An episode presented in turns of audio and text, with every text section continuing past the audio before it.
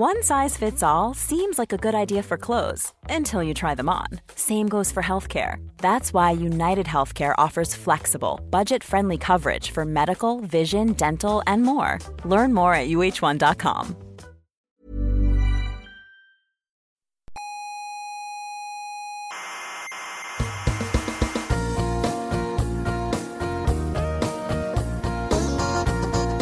Aquí comienza Coffee Break, la Ey, tertulia. ey, ey, ey, ey. ¿Qué? Habla más bajito, Hmm. que yo esto me lo pongo para dormir. Ah, vale, El vale. coffee break me lo pongo para dormir, ¿vale? Vale, vale. Aquí comienza Coffee Break, Así, la tertulia semanal de la actualidad científica. Así, así, así.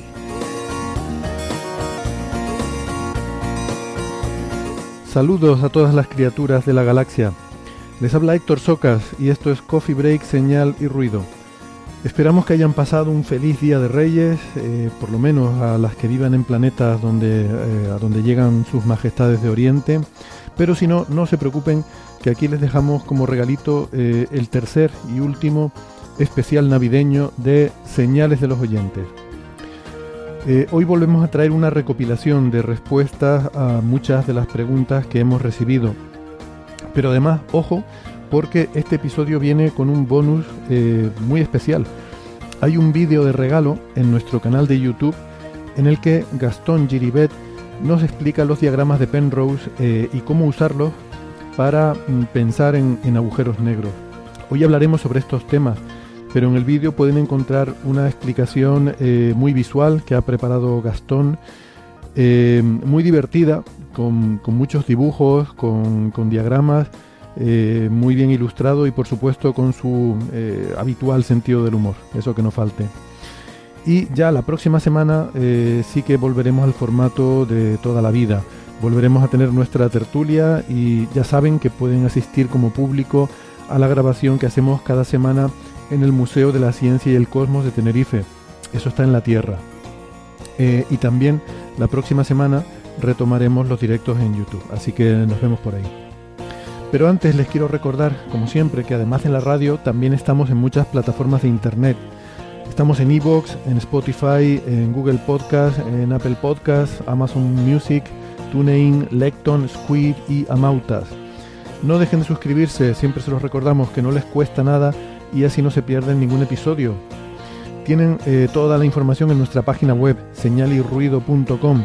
Ahí tienen también todos los episodios anteriores y eh, toda la documentación, todos los artículos que comentamos, las referencias, em, están en esa página, en señalirruido.com.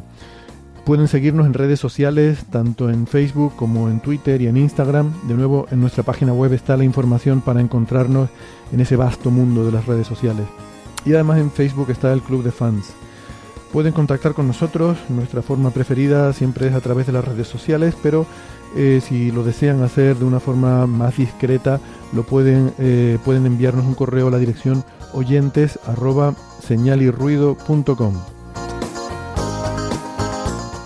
Si prefieren la radio analógica de toda la vida, nos pueden escuchar si viven en Canarias en las emisoras ICODEN Daute Radio, Radio ECA, Ondas Yaiza y Radio Juventud. En Madrid en Onda Pedriza. En Aragón en Ebro FM. En Málaga en Radio Estepona. En Galicia en Cuac FM. Y en Argentina estamos en Radio Voces de La Rioja y en la FM 99.9 de Mar del Plata. Y vamos ya con las preguntas. Esta semana tenemos contribuciones de María Ribes, Francis Villatoro, Sara Robisco, Gastón Giribet, Nacho Trujillo y Alberto Aparici. Javier Rodríguez me pregunta en Twitter que por qué digo siempre que todo empieza en Sumer. Pues porque los sumerios inventaron la escritura en el cuarto milenio antes de Cristo, el primer sistema conocido, que es el cuneiforme, estableciendo así la frontera entre prehistoria e historia. Y decía Platón en su Fedro, poniendo estas palabras en boca de Sócrates, que la escritura era uno de los grandes males de la sociedad moderna, la suya, la griega de su tiempo, porque al tener las cosas escritas, los jóvenes ya no ejercitaban la memoria ni aprendían nada, simplemente lo leían y ya. Y esto además de ser muy parecido a lo que escuchamos hoy en día acerca de, de tener las cosas en Internet, pues es un argumento que se desmonta con facilidad, porque mirad, si Platón no hubiera puesto por escrito las palabras de Sócrates, nunca hubiéramos sabido de ellas. Nemo de Twitter me pregunta por festividades invernales de más de dos mil años de antigüedad y he pensado que podemos citar las Saturnales romanas. El día 17 de diciembre se celebraba la consagración del templo de Saturno en el foro romano y se iniciaban así las festividades saturnales, que duraban hasta el 23 de diciembre. Estas fiestas coincidían con la finalización de los trabajos del campo tras la siembra de invierno, cuando las familias campesinas, esclavos incluidos, tenían ya más tiempo libre para descansar. Durante las Saturnales se invertían los roles. El amo era el sirviente y el sirviente era el amo. Estaba todo permitido, todo era derroche, sin contención. Se intercambiaban regalos y se les permitía a los esclavos hablar libremente y decir verdades incómodas a sus señores. En origen, los regalos que se intercambiaban los romanos eran velas de cera y pequeñas figuritas de arcilla y se hacían muchas bromas con motivo de este intercambio de regalos. Gente que se quejaba de vaya regalo que me has hecho. Por ejemplo, tenemos la, la conocida anécdota de Catulo, que se quejó públicamente de, cito, de la insufrible colección de poesías contemporáneas que había recibido de Licinio Calvo con motivo de las Saturnales. Y lo más, eh, lo más peculiar, lo más destacable desde mi punto de vista es el, el, una especie de rey del desgobierno que había, que se llamaba Saturnalicius Princeps, como el príncipe de las Saturnales, que era elegido en cada familia o en cada grupo de amigos, y ese día su deseo era la ley. Todos los que estaban a su alrededor tenían que cumplir todos y cada uno de sus caprichos. Hola, hoy no voy a responder ninguna pregunta, pero Héctor eh, fue tan amable de dejarme un espacio pequeñito para contarles algo que cuando me di cuenta me llamó mucho la atención y que creo que podría ser interesante para algunos. Y tiene que ver con las distancias en el universo. Eh, normalmente solemos escuchar, y es cierto, en los programas de divulgación, que las distancias en el universo son gigantescas, pero hay otra forma de ver la, la cuestión de las distancias en el universo y es ponerla en relación con el tamaño de los objetos que uno está estudiando. Por ejemplo, muchas veces escuchamos que viajar a otras estrellas es casi imposible y incluso yendo a la velocidad de la luz se tardan absolutas eternidades. Y una forma de verlo es, por ejemplo, eh, poniendo en contexto la distancia típica que hay entre estrellas con su tamaño, ¿no? Por ejemplo, el diámetro del Sol es de, uno, de unos aproximadamente 1.400.000 kilómetros. Si el Sol, por ejemplo, lo redujéramos a un tamaño, a su diámetro, a un tamaño de 10 centímetros, que es más o menos lo que ocupa el, ratón, el mouse de un ordenador, eh, la distancia que habría entre el Sol y la Tierra, que son 150 millones de kilómetros, sería como 11 metros. Es decir, si el Sol fuera una, pequeña bolita de 10 centímetros, la Tierra sería una partícula casi invisible al ojo humano que estaría localizada a 11 metros. Ahí nos damos cuenta de, de, la enorme distancia.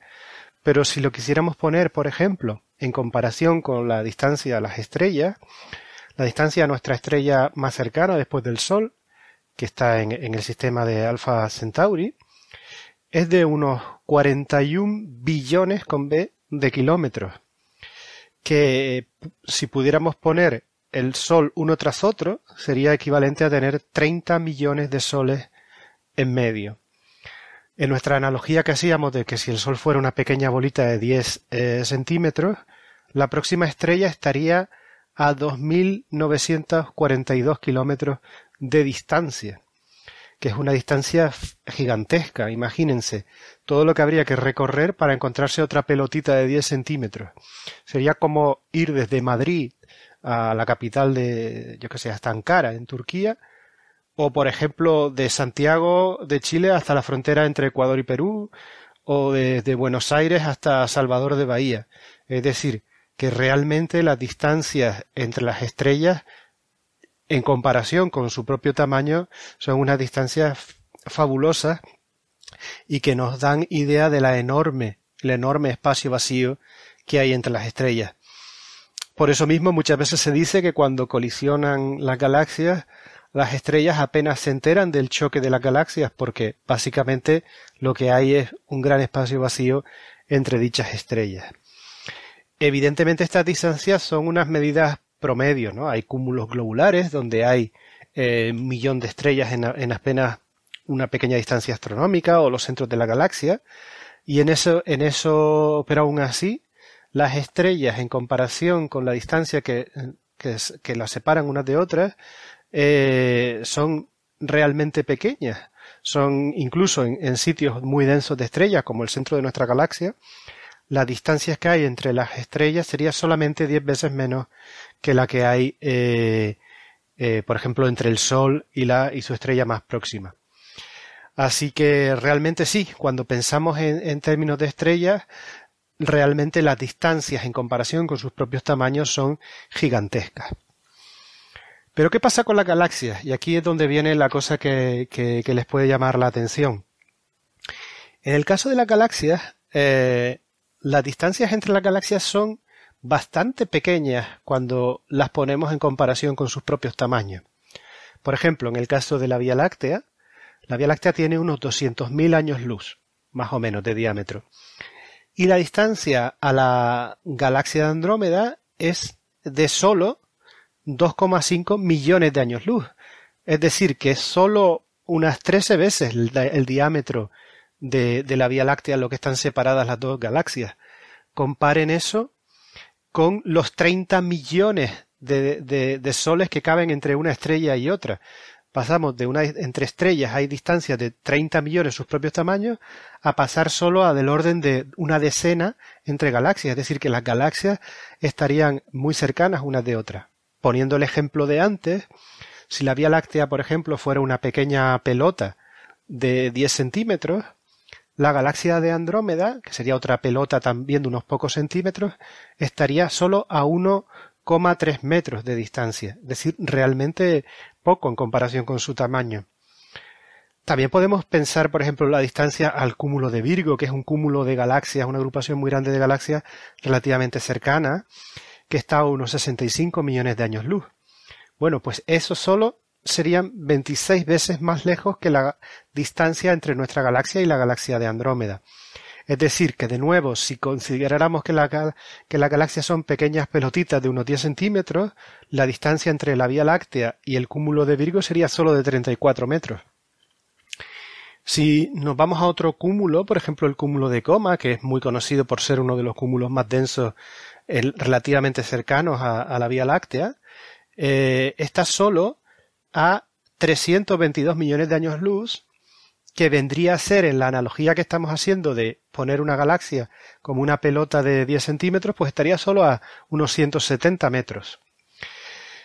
Evidentemente, de nuevo, como decíamos, estas son distancias promedios. Hay galaxias que están mucho más cercas y galaxias que están mucho más distantes. Pero ya para terminar, eh, por ejemplo, ¿y qué pasaría en relación con el tamaño del universo si lo midiéramos, entre comillas, en función de los tamaños de las propias galaxias? Pues el radio del universo eh, tiene unos 42 mil millones de años luz. Mucha gente se sorprende por este número porque piensan que el radio del universo sería algo así como 13.700 millones de años luz, pues ese es el tiempo que, eh, que llevamos desde el Big Bang. Pero como ha habido una expansión en medio, pues el radio del universo es más de tres veces, la casi cuatro, el tamaño, eh, la edad del universo multiplicada por la, por la velocidad de la luz debido a la expansión, es decir, que son un radio de 42.000 millones de años luz. Bueno, pues ese radio son 17.000 veces la distancia entre la Vía Láctea y la galaxia de Andrómeda. En la analogía que hacíamos antes, la, de la Vía Láctea como una pelotita de 10 centímetros, eso vendría a ser que el radio del universo completo son unos 22 kilómetros. Es decir, que nos podríamos imaginar si nuestra unidad de medida fuera el tamaño típico de una galaxia como la nuestra, el radio del universo sería de unos 22 kilómetros, una esfera de unos 22 kilómetros, donde más o menos a cada metro de distancia en todas las direcciones podríamos encontrarnos una galaxia. Como ven, aunque la distancia entre las estrellas es gigantesca en comparación con su propio tamaño, las distancias entre la galaxia y el universo como un todo es bastante más pequeña. Y quizás por eso, o seguramente por eso, es casi imposible observar una colisión entre estrellas y sin embargo en cualquier imagen astronómica relativamente profundo podemos observar colisiones entre galaxias. Hola a todos. Bueno, eh, vengo a responder una pregunta que nos ha hecho la oyente o el oyente Chus Barrueso, que dice me encantaría que se retomara el tema de cómo se prevé que evolucionen las fuentes de energía en las próximas décadas. Bueno, pues para hablar un poco de este tema vamos a hablar también, vamos a empezar hablando un poco de cómo ha sido en el pasado. Antiguamente, en el siglo XIX, teníamos pequeñas centrales eh, pues de carbón, pequeñas centrales eléctricas en los ríos que alimentaban pues a un pequeño barrio, a un conjunto de casas estos pequeños sistemas estaban aislados. Quiero decir que si una central se iba, ese barrio se quedaba sin energía, literalmente. Tenían un apagón. Entonces, esto en el siglo XX y perdurará en el siglo XXI se cambió. Ahora, hoy en día, ¿qué tenemos? Tenemos grandes centrales, grandes zonas de generación de energía que después eh, conectan con una red de transporte muy muy grande. Eh, todos estamos acostumbrados a ver por el campo todas esas torres de alta tensión, ¿no? Con esos cables que transmiten la energía. De ahí va a las subestaciones de, alta tensión que tenemos en las ciudades. ¿Para qué? Para hacer la distribución a las áreas de consumo que son las viviendas. Entonces tenemos eh, ese flujo de, eh, que necesita pues eso grandes eh, zonas de, de, generación no parques fotovoltaicos parques eólicos centrales nucleares centrales de carbón centrales de gas eh, un poco de todo. Y en el siglo XXI qué se espera pues hay una previsión que además de esto es una decisión europea de que para 2000, entre 2035 y 2050 tenemos que fomentar el autoconsumo esto complica mucho la cosa, porque vamos a tener un, doble sistema, un sistema donde va a convivir las centrales grandes que nos van a abastecer, pero a la vez vamos a tener eh, que las viviendas, eh, los colegios, todo, vamos a tener pequeñas zonas que con placas solares o mm, distintas eh, fuentes de energía que nos que van a proveernos pero que además están conectadas, porque tú imagínate que tu casa le pones unos paneles. Lo que tú no consumes lo vas a verter a la red común y se va a abastecer a gente que tienes a tu alrededor también. Estos sistemas eh, lo que hacen es que te complican la red, porque la red ya tiene que gestionar eh, lo que viene de las grandes productoras, lo que produces tú eh, y distribuirlo por toda, por toda la zona. ¿Y esto cómo se va a conseguir? Pues eh, se consigue mm, de distintas maneras. Se va a conseguir pues gracias a paneles fotovoltaicos, como os he comentado, que viene muy bien porque tendremos eh, zonas de comunidades energéticas, es lo que se llama, donde pues a lo mejor imagínate que decidís que vuestro bloque va a tener el tejado con fotovoltaica. Montáis vuestro sistema fotovoltaico y eh, lo que vosotros generáis que os sobra, eso se lo vendéis y imagináis esa, esa energía se la mm, compartís a las viviendas que no puedan poner paneles que estén cerquita vuestra. Y así se van eh, haciendo comunidades energéticas. Eso es a lo que se tiende también. Entonces, eh, esta generación distribuida se va a distribuir, va a ser distribuida, ya no va a ser centralizada. Y tenemos, vamos a tener distintas fuentes la eólica, la fotovoltaica, la termosolar. La termosolar son las placas solares que tenemos en muchas viviendas hoy en día que nos calientan el agua.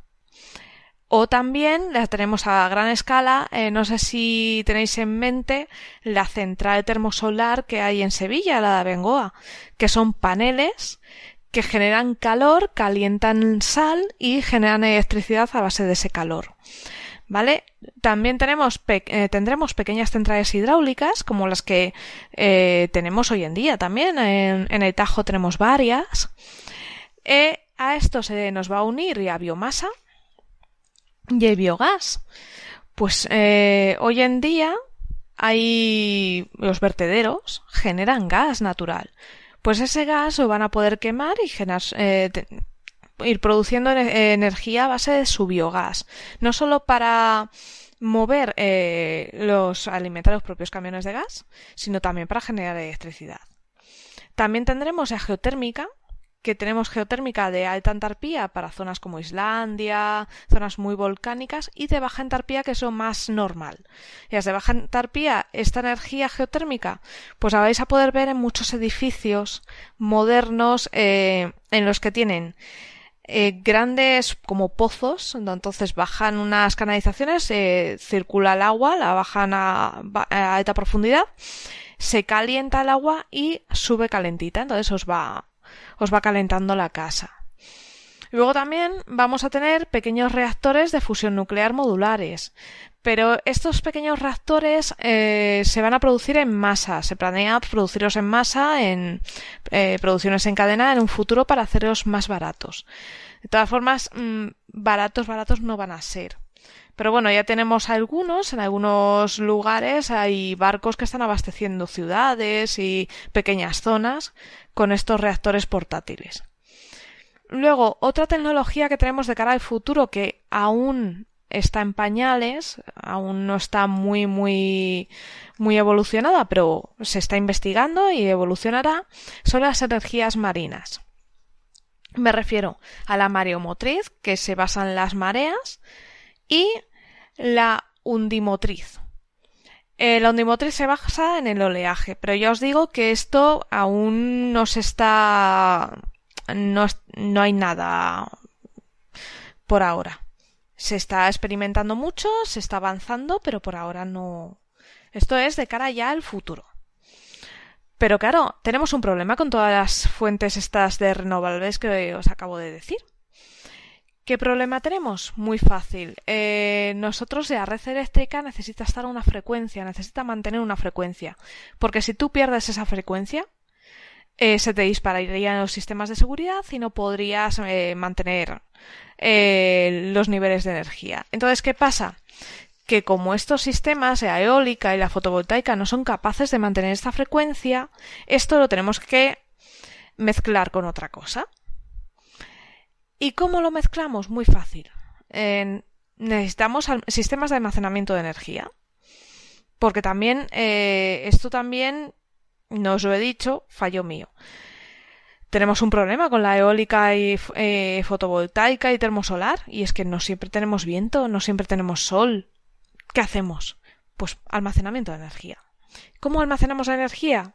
Pues mira, tenemos centrales hidráulicas de bombeo que son centrales hidráulicas que cuando la gente no está consumiendo energía y ella sigue produciendo, esa energía la usa para bombear agua a una presa que tiene arriba, eh, con un buen desnivel, le sube el agua ahí y cuando tenemos un pico de necesidad de energía, simplemente abre con, eh, con puertas para que muevan las turbinas y ya está, y genera energía. Hay otro tipo de hidráulicas que hacen esto, pero no tienen la posibilidad de tener una presa arriba. ¿Y cómo lo hacen? Pues suben vagonetas con piedras. No me lo estoy inventando, hay algunas que lo hacen. Entonces tienen unas, unas vagonetas, las suben cuando tienen energía, las suben pues como un trenecito para arriba, ¿no? Con sus piedras cargadas. Y cuando necesitan un pico de energía extra que ellos no pueden suplir, pues nada, le quitan los frenos a las vagonetas y con esa energía generan electricidad. Luego también otro sistema de almacenamiento de energía, eh, esa inyección de aire comprimido en minas. Se puede, minas que ya están en desuso, que son compartimentos estancos, se mete aire, se cierra y cuando tú necesitas energía, abres espita y que eso te mueva una turbina y ya estás generando electricidad.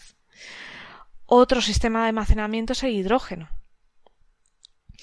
El hidrógeno puede ser en forma de pila, podemos quemarlo, podemos hacer un montón de cosas. Entonces, el hidrógeno se puede usar como sistema de almacenamiento, bastante interesante.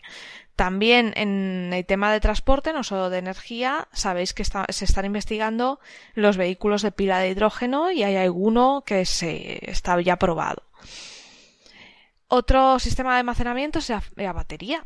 Eh, baterías se están evolucionando mucho y, los propios vehículos eléctricos, la batería del propio vehículo eléctrico va a poder verter cuando se necesite en la red de energética de estas pequeñas redes energéticas que tendremos, pues cuando haya necesidad, el coche eléctrico que está cargado a tope y no lo vas a usar, puede, tiene la posibilidad de verter. Ya hay eh, vehículos eléctricos en el mercado que ofrecen esta posibilidad, ¿eh? que tiene el sistema de doble vía. Carga batería y es eh, capaz de devolver esa energía a la red.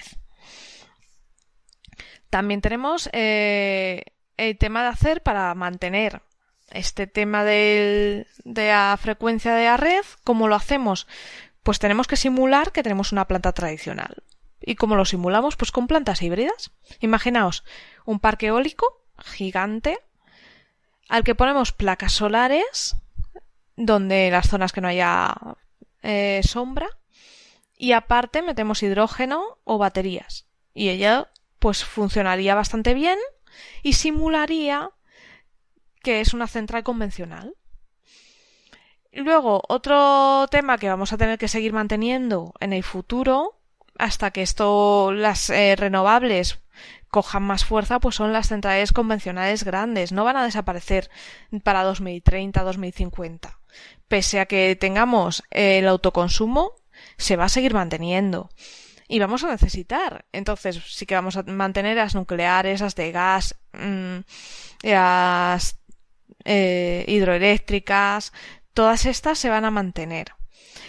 En un futuro muy lejano puede que tengamos a, o tendremos la fusión nuclear. Pues ya está ITER probándose y tal, pero esto va para más largo plazo. El problema de la nuclear es que no todos los países tienen el poder adquisitivo para montarse una central nuclear. Montar una central nuclear tarda en construirse 10 años.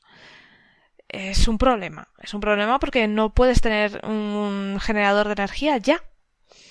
Y un país pobre o un país, no todo el mundo puede eh, enriquecer uranio. Entonces vas a tener que comprar el uranio a un país, pedir a otro país que te enriquezca. Eh, es como, es una cadena un poquito larga. Entonces, ya os digo que para el futuro, autoconsumo, renovables y almacenamiento. Con todo esto se va a ir consiguiendo eh, suplir lo que tenemos. Porque además mm, nos corre prisa.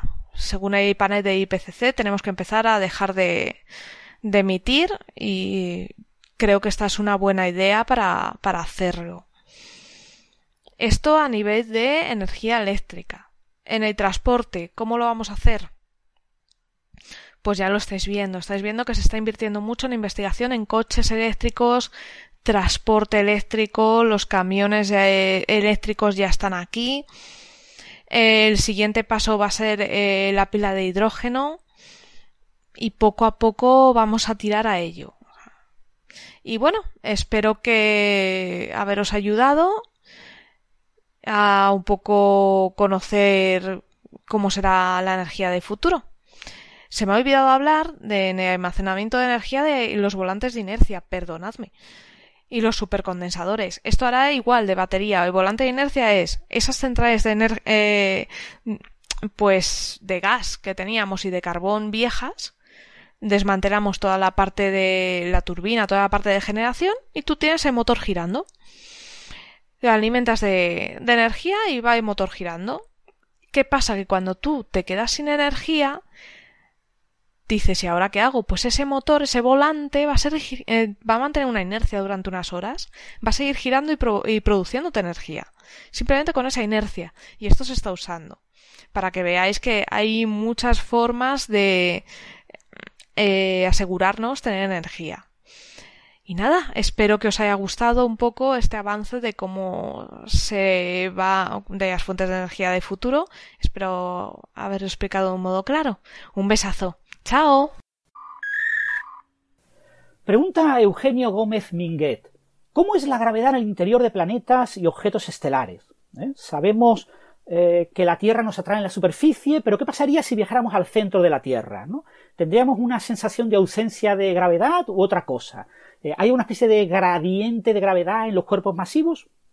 Bien, eh, Eugenio, esto es una cosa que ya resolvió Newton en su libro Los principios de matemática, ¿no? Estudió cómo se comporta la gravedad en el interior de la Tierra, imaginando un túnel que conecta dos antípodas, dos puntos opuestos en la superficie de la Tierra y que pasara justo por el centro de la Tierra. Entonces, cuando tú estás en un punto, a cierta, en el interior de la Tierra, a cierta distancia de la superficie y a cierta distancia del centro, lo que observó geométricamente Newton, porque no tenía herramientas de cálculo eh, suficientemente poderosas para, para calcularlo eh, como lo hacemos en la actualidad, pero eh, bueno, él estaba creando el cálculo como parte de, su trabajo, pues lo que observa Newton es que si tú coges ese punto que está cierta y miras la fuerza con la que es atraído por puntos de la Tierra en esa región que se encuentra entre su posición y la superficie, y que es una especie de esfera hueca, ¿eh? una, esfera hueca eh, con un hueco en el interior, que es el radio de la posición en la que te encuentras tú, y un grosor, que es eh, la distancia de ese punto interior hasta la superficie, lo que te encuentras es que la fuerza gravitacional que recibes, si eh, eh, sea cualquiera la distribución de masas que te encuentres en esa región, sea cual sea la densidad, es tal que la fuerza que se aplica al principio de acción y reacción, la fuerza que te atrae eh, hacia arriba y hacia abajo se compensan y hacia los lados se compensan exactamente. Esto se puede ver geométricamente si dibujas una, una, una curva que hace una, una, una tangente con el punto en el que te encuentras, ¿no? Imaginas una, eh, la, esfera interior hueca y tú estás en la superficie, pues imaginas una tangente y cuando ves los puntos en los extremos verás que, si eh, así es un diagrama en una hoja de papel, verás que se compensan perfectamente la eh, fuerza gravitatoria. Entonces, ese punto que se encuentra a, esa cierta distancia bajo la superficie, lo único que siente como gravitación es la gravitación contenida en una esfera eh, que, como si estuviera en la superficie de una esfera, una esfera virtual eh, que contiene toda la masa de la Tierra en esa esfera interior.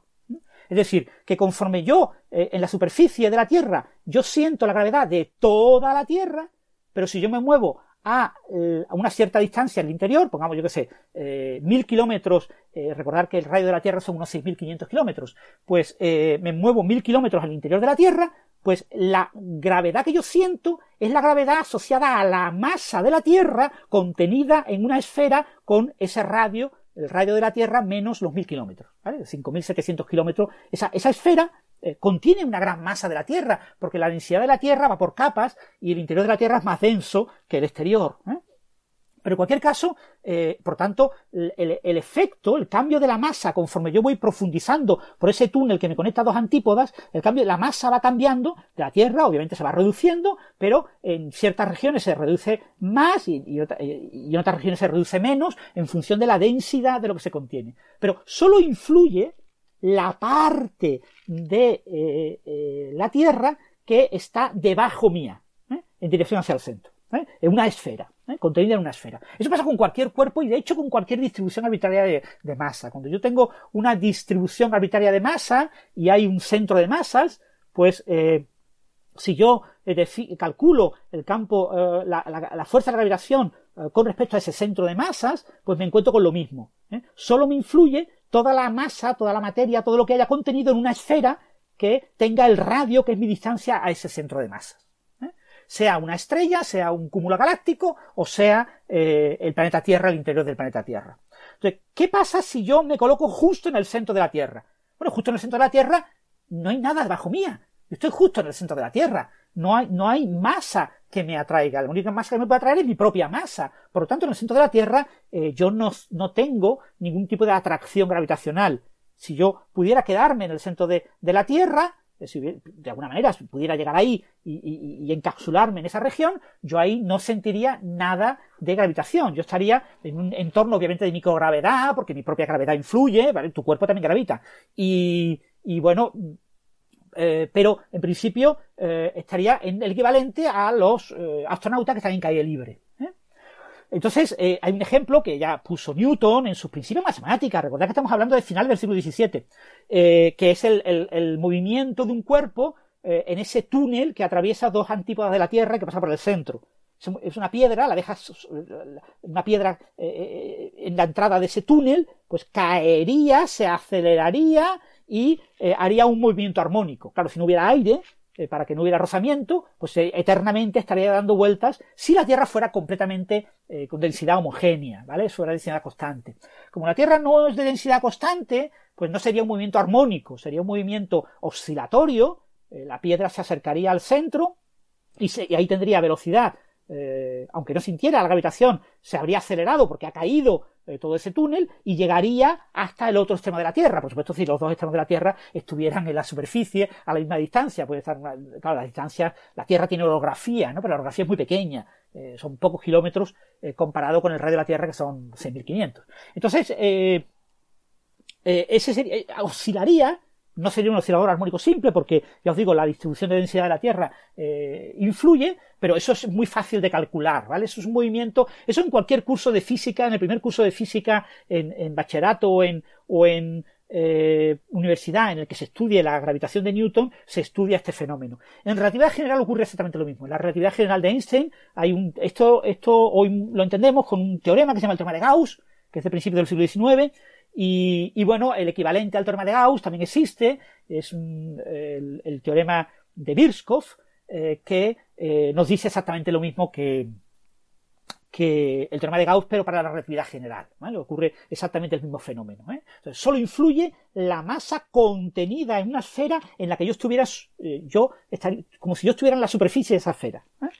Entonces, lo que haya encima mía no influye. ¿Eh? no influye eh, siempre y cuando, repito, estemos hablando de la gravitación respecto a un centro de masa. Eh, obviamente, el Sol pues tiene una gravitación que influye. si tú te encontraras en el, en el, centro de la Tierra, pues también tendrías la, fuerza de la gravedad de la Luna. O sea, la Luna influye sobre los objetos que están en la superficie, genera las mareas, etcétera. Entonces, ahí hay, hay que sumar fuerzas, porque las fuerzas gravitacionales son aditivas, se suman pero asumiendo que solo tuvieras la esfera de la Tierra, eh, en el centro de la Tierra estarías en un ambiente de microgravedad en ausencia de gravedad. Eugenio Gómez Minguet nos hace una segunda pregunta. Se supone que la materia oscura no interacciona con la materia bariónica, pero sí ejerce un efecto gravitatorio. Eh, podemos entender eh, que la materia bariónica interacciona con la materia oscura de manera similar a como lo hacen los neutrinos, es decir, que nos atraviesan y ni se inmutan, y que eh, la gravedad de la Tierra no es suficiente para capturarlos, a los neutrinos, pero eso podría ocurrir con, cuerpos masivos de, materia oscura. ¿no? Entonces, los agujeros negros capturan materia oscura, eh, y puede observarse, se ha observado en un agujero negro algo que requiera la captura de materia oscura, o, y hecho de materia bariónica? Bien, lo primero que tenemos que contestar es que la materia oscura es materia y se comporta como la materia eh, desde el punto de vista gravitacional. No hay ninguna diferencia. ¿eh? Es decir, que eh, la materia oscura y la materia bariónica, con absoluta seguridad, se influyen gravitacionalmente. Ahora bien, ¿se influyen de alguna otra manera? No lo sabemos, pero estamos buscando las partículas de materia oscura y para buscarlas necesitamos asumir que sí, que también la materia oscura interacciona con la materia bariónica, con la materia eh, que nos rodea, eh, de otras maneras que no sean gravitacionales. ¿eh? Por ejemplo, que una partícula de materia oscura puede colisionar contra un núcleo de un átomo, eso es lo llamada la búsqueda directa de la materia oscura, o que dos mm, partículas de materia oscura como son completamente neutras, son iguales a su antipartícula, pues cuando colisionan se pueden aniquilar y pueden producir eh, fotones o materia eh, ordinaria, ¿eh? materia bariónica. Entonces, eso es lo que se llama la búsqueda indirecta, o incluso que chocando partículas en, colisionadores, de, materia, entre comillas, bariónica, chocando partículas, podemos producir partículas de materia oscura. Eso es la búsqueda por producción de materia oscura en colisionadores. Es decir, estamos buscando la materia oscura asumiendo que de alguna manera tiene que interaccionar con la materia que conocemos con las partículas que conocemos. ¿eh? Pero esa interacción tiene que ser muy débil, tiene que ser muy pequeña, tiene que ser más pequeña a escala macroscópica, a escala grande, a escala galáctica, que la interacción debida a la gravitación, que es muy débil. Pero que a esas escalas, como hay tan cantidad de masa, eh, y de materia, pues eso, eh, esa, esa interacción gravitacional es dominante. Entonces, mm, en principio, alguien podría pensar, pues si la materia oscura solo interacciona con eh, la gravitación, pues obviamente será imposible detectarla, ¿vale? O sea, nunca sabremos lo que es la materia oscura si solo interacciona eh, con la gravitación. Será extremadamente difícil eh, saber lo que es, prácticamente será imposible, ¿no? Porque no habrá ninguna manera de explorarla. O sea, tenemos que asumir que la materia oscura interacciona muy poquito, muy poquito. Y eso es lo mismo que pasa con los neutrinos. Los neutrinos sabemos que existen, porque interaccionan, pero muy poquito con la materia. Es decir, no es verdad que un neutrino te atraviese a ti y no sienta nada, no, es que si tú pones un flujo suficientemente grande de neutrinos, algunos de esos neutrinos chocarán contra ti. Si tú pones una piscina de agua o, seleccionas un trozo de hielo de la Antártida o un trozo del mar del Mediterráneo, eh, esos son los detectores de neutrinos, eh, pues hay una probabilidad de que algunos neutrinos sean detectados, es decir, de que choquen con alguno de los átomos de, esas distribuciones grandes de materia. ¿eh? O sea, hay una probabilidad finita de que un neutrino al atravesar la Tierra choque contra la Tierra.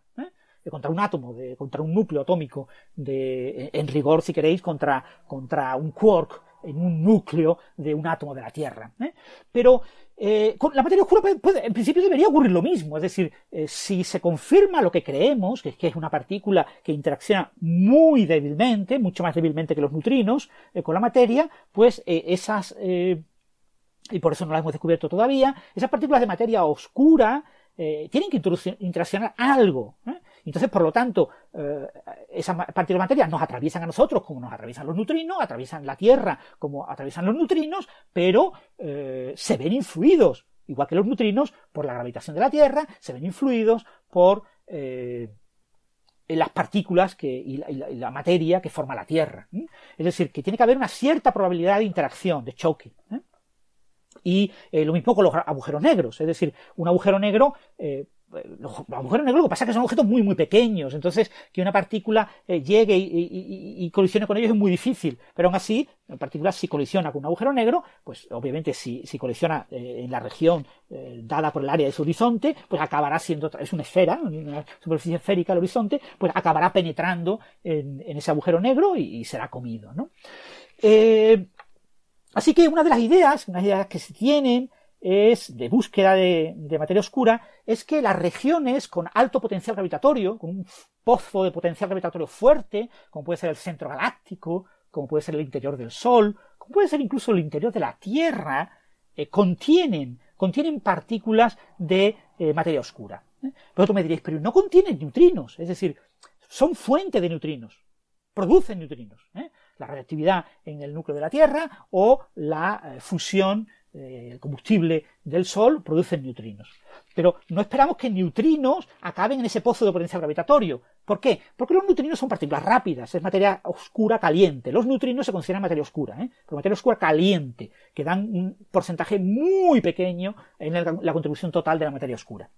Bien, la materia oscura normalmente se considera fría, es decir, las partículas de materia oscura se mueven a velocidades mucho más pequeñas que la velocidad de la luz en el vacío, mucho más pequeña que los neutrinos, y esa materia oscura fría sí puede quedar atrapada en pozos de potenciales. Y entonces, una de las ideas mm, más estándares, se busca materia oscura en el centro de la galaxia, porque se cree que ahí hay un pozo potencial que atrapa partículas de materia oscura. Se busca materia oscura en el centro del Sol, por ejemplo, con telescopios, un telescopio como CASP, los telescopios que buscan acciones, eh, pues buscan acciones mirando al Sol. Y, mirando al Sol, eh, eh, porque se cree que puede haber un exceso de acciones en el núcleo del Sol, debido, por un lado, a la producción por fotones de acciones, pero también al hecho de que gravitacionalmente se pueden acumular ahí.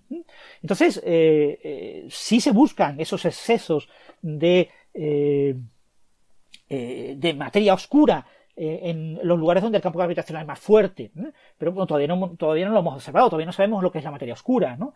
Pero, ¿Y qué pasa con un agujero negro? Pero un agujero negro, los agujeros negros son objetos gravitacionales. Y la gravitación de Einstein nos dice que la fuente de la gravitación no es la materia, no es la masa, como es en la teoría newtoniana. La teoría newtoniana es la masa porque para, de hecho Newton no entendía el concepto de energía, ¿eh? es un concepto muy sutil que empezó a entenderse en el siglo XIX, Newton no lo entendía bien, pero eh, para él lo importante eran las inercias y los movimientos y la masa.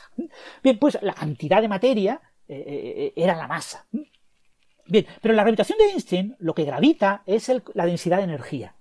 Si queréis, el, tensor energía-momento, que incluye la densidad de energía, la densidad de momento lineal, eh, la presión, etcétera, ¿eh? otros, otros elementos, pero grosso modo la densidad de energía. ¿eh? Entonces, para un agujero negro, lo que se cuela en su interior es energía. Energía. Señores, energía. El agujero negro le da lo mismo. Le importa un comino que esa energía sea en radiación en partículas de masa cero, como los fotones, o que sea en partículas con masa de materia bariónica, eh, núcleos, eh, átomos, o que sea materia oscura. Para el agujero negro es exactamente lo mismo. Para el agujero negro lo único relevante es la energía que eh, contiene el objeto que entra, que cruza su horizonte. Entonces, la materia oscura tiene energía, es decir, si interacciona gravitacionalmente, y por eso lo hemos observado en la dinámica eh, astrofísica galáctica y, a escala eh, supergaláctica, y en escala de cúmulos y supercúmulos, y a escala cósmica, eh, tiene energía y se comporta como materia, pero no sabemos qué es, pero se comporta exactamente igual que la materia, por lo tanto, su interacción con un agujero negro es exactamente igual que la materia, es decir, no hay absolutamente ninguna diferencia. Ahora bien, hemos observado la interacción de eh, la materia con un agujero negro? Sí, los discos de acreción. Es decir, los agujeros negros eh, activos, que son muy poquitos, porque la mayoría no lo son, son objetos que hemos observado porque rayan en rayos X, porque tienen un disco de materia en su entorno, de materia que cae, a veces en sistemas binarios en los que le roban eh, masa. En agujeros negros supermasivos hemos observado eh, como una, estrella eh, eh, se mete dentro de un agujero negro, una, estrella se, desintegra y produce una señal que hemos observado, o creemos que hemos observado, tenemos indicios de que hemos observado como un agujero negro, entre comillas, se tragaba una estrella, pero ya os digo, hemos observado esos fenómenos. Bien, esos fenómenos los podemos observar con materia. El problema es que si la eso fenómeno lo, hemos observado porque la materia contiene electrones y contiene eh, núcleos que se ionizan cuando van a caer en un agujero negro y que producen eh, un plasma caliente que radia electromagnéticamente. Ahora bien, si cae un objeto de materia oscura o se caen partículas de materia oscura, como esas partículas en principio no se calientan y radian electromagnéticamente, sino que al calentarse pues tendrán su física, o, incluso si lo hacen, pero lo hacen, tienen que hacerlo de manera muy suprimida, porque interaccionan muy débilmente con la luz, por eso lo llamamos oscura. Es decir, llamamos oscura porque, porque interaccionan muy poco con la luz. Entonces, como solo podemos observar esos fenómenos con luz, pues eh, no esperamos poder observar la señal de eh, la caída de materia oscura en un agujero negro. eso es una cosa que no nos da una señal electromagnética clara. Y tampoco sabemos si la materia oscura forma objetos compactos, es decir, hay una especie de modelo estándar oscuro y, hay la posibilidad de formar pozos de potencial debido a las interacciones de eh, las múltiples partículas de materia oscura entre sí, que formen objetos eh, de materia oscura compactos. Eso tampoco sabemos si ocurre, puede que no ocurra, ¿eh? puede que haya uno o dos o tres tipos de, partículas, pero que no formen sistemas ligados. Entonces, eh, no esperamos no esperamos poder observar la caída de una partícula. De hecho, no observamos la caída de, de, un electrón o de un fotón en un agujero negro. Eso es imposible. Tenemos que ver grandes cantidades de materia en discos de acreción, que el agujero negro consuma enormes cantidades de materia para que genere grandes chorros que podamos ver. Entonces, eh, no hemos observado cómo un agujero negro captura materia oscura, pero no hay nada que prohíba que lo haga y nada que diga que ese fenómeno vaya a ser diferente para el agujero negro que la captura de materia bariónica. ¿eh? Será exactamente lo mismo. Para nosotros sí hay una diferencia. La diferencia es que la materia bariónica se calienta, radia electromagnéticamente, la materia oscura eh, se probablemente también calentará de alguna forma, no sabemos muy bien cómo termaliza la materia oscura, eh, pero se calentará de alguna forma, pero no sabemos si emitirá ondas electromagnéticas, pero si lo hace, lo hará de manera muy eh, apagada, muy, muy baja, ¿no? Comparado con la emisión de la materia bariónica. Por eso no hemos observado que un agujero negro se trague materia oscura, ni creemos que lo vayamos a observar durante muchísimo tiempo.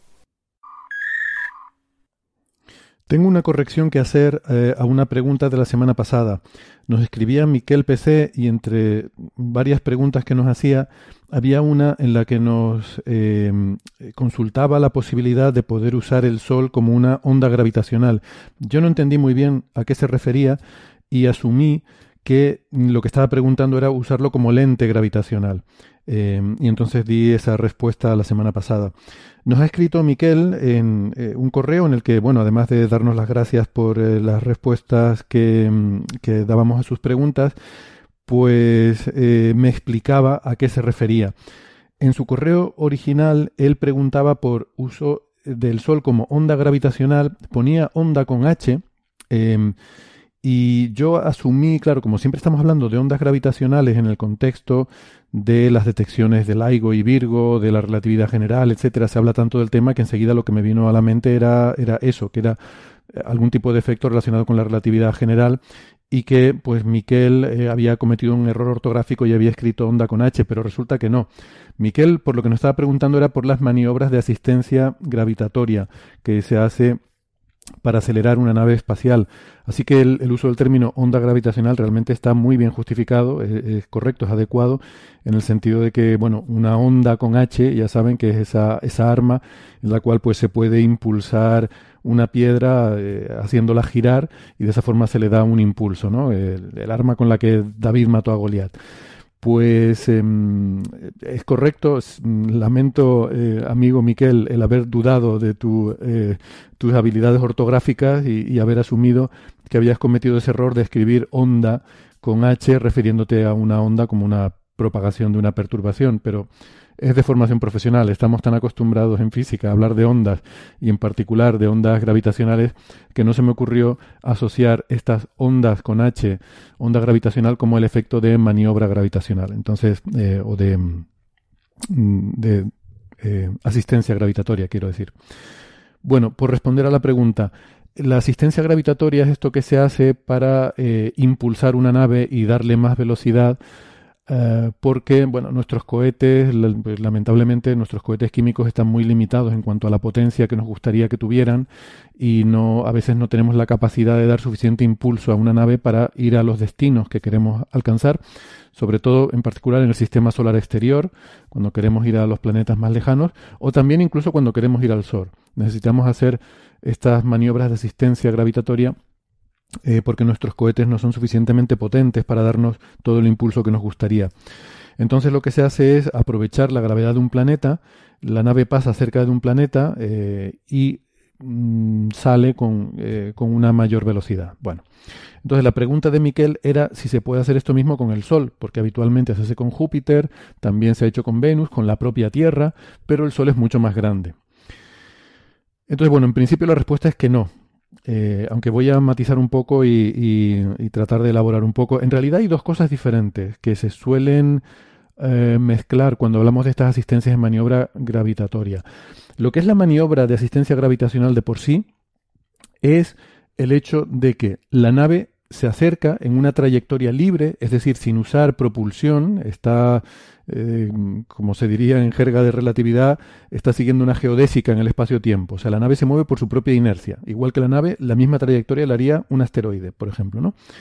Y esa eh, trayectoria le lleva cerca de un planeta, se ha calculado para que eh, la, trayectoria de la nave le lleve cerca de un planeta, pasa cerca del planeta, pero sin caer a él, obviamente, pero sí pasa suficientemente cerca como para que la gravedad del planeta le dé un impulso y la, haga seguirse moviendo. Bueno, esto se hace para movernos por el sistema solar y lo que hacemos es acelerar la nave en el sistema de referencia eh, del sistema solar, es decir, en el sistema heliocéntrico. Le damos más velocidad a la nave respecto al Sol. Esto es muy importante. Mm, para entenderlo, vamos a pensar en un sistema en el que solo hay dos objetos. Pensemos que solo en el universo solo existe el planeta, tenemos Júpiter, y nuestra nave que se acerca al planeta. En un sistema de dos cuerpos, en los que un cuerpo eh, está sometido a la gravedad del otro, la trayectoria que sigue es una cónica. Puede ser una elipse o puede ser eh, una, hipérbola. Eh, pero son trayectorias cónicas. Las trayectorias cónicas son simétricas, es decir, la velocidad con la que se aproxima la nave es simétrica a la velocidad con la que sale. Podemos imaginar que el planeta es un pozo de potencial como un embudo y la nave es una pequeña bolita que lanzamos al embudo. La velocidad con la que entra, eh, con la que se acerca al embudo, es igual a la velocidad con la que sale. Es decir, la maniobra de asistencia gravitacional, en principio, no nos permite acelerar la nave respecto al planeta. Eh, como digo, las trayectorias son simétricas a una cierta distancia a la entrada, la velocidad que lleva la nave es la misma que la velocidad que lleva a la salida. Por tanto, no se puede hacer asistencia gravitacional en un sistema de solamente dos cuerpos. Eh, es decir, si solo existiera la nave y el planeta. ¿Qué pasa? Que el planeta no está eh, aislado en el universo, como yo acabo de decir, sino que está orbitando alrededor del Sol. Entonces ya tenemos aquí un sistema más complejo. La nave, al hacer esa maniobra de asistencia gravitacional, su trayectoria es simétrica respecto al planeta, pero es que lo que ocurre es que el planeta mm, está girando alrededor del Sol. Desde el punto de vista en el sistema de referencia heliocéntrico, em, ya se rompe esa simetría. La trayectoria de la nave es, simétrica respecto al planeta, pero no respecto al Sol, respecto a un sistema de referencia fijo eh, en el Sol. Y eso es lo que aprovechamos para que la nave salga con impulso respecto al Sol. Em, aprovechamos el movimiento del planeta en sí. Entonces, em, claro, esto lo hacemos para movernos en el sistema solar, entre los planetas, en nuestros viajes interplanetarios, al enviar sondas a otros planetas. Lo podemos hacer porque con respecto al Sol, que es lo que nos interesa, podemos acelerar nuestras naves utilizando estas maniobras. Evidentemente no tendría sentido hacerlo con el Sol porque em, no, eh, bueno, lo que tenemos que hacer, eh, eh, por terminar de, fijar ideas, cuando queremos hacer esto, aprovechamos, como digo, también la velocidad del planeta, ¿no? Entonces, para acelerar nuestra nave, tenemos que aproximarnos al planeta en la misma dirección en la que el planeta está orbitando alrededor del Sol. De esta forma, esa trayectoria que, como digo, es simétrica respecto al planeta, al estar el planeta orbitando respecto al Sol, ganamos velocidad respecto al Sol al hacer esto. También nos puede interesar lo contrario. Hay veces que nos interesa frenar la nave. Eh, y para eso lo que tenemos que hacer es aproximarnos en la dirección contraria al movimiento del planeta.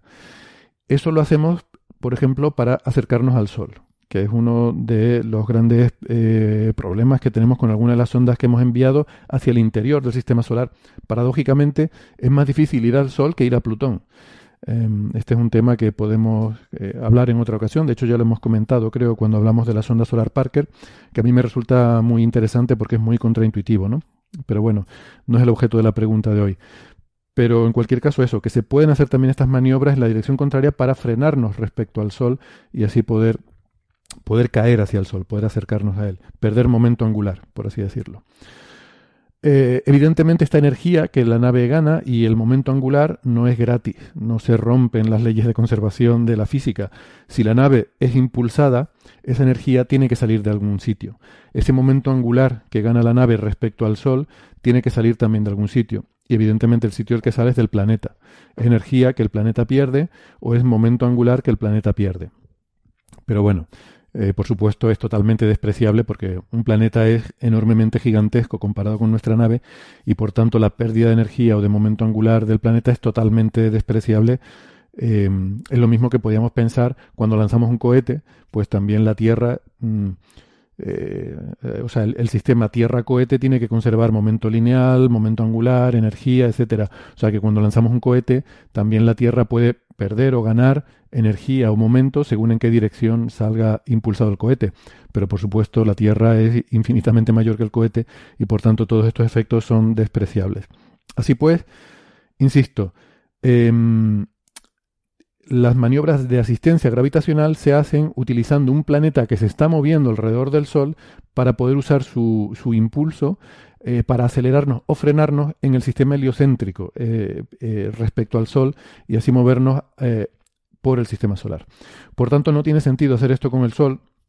Entiendo la idea de, de Miquel, es, es, una, en principio es una buena idea porque el Sol es mucho más grande, por lo tanto uno pensaría que podría aportar un efecto mucho mayor, pero como digo, desde el punto de vista del sistema solar, el Sol está en el centro, eh, está en reposo respecto al sistema de referencia del sistema solar y por tanto la trayectoria que hiciéramos sería simétrica. Con la misma velocidad con la que caemos hacia el Sol, saldríamos luego en la otra dirección. No podríamos acelerarnos respecto al Sol.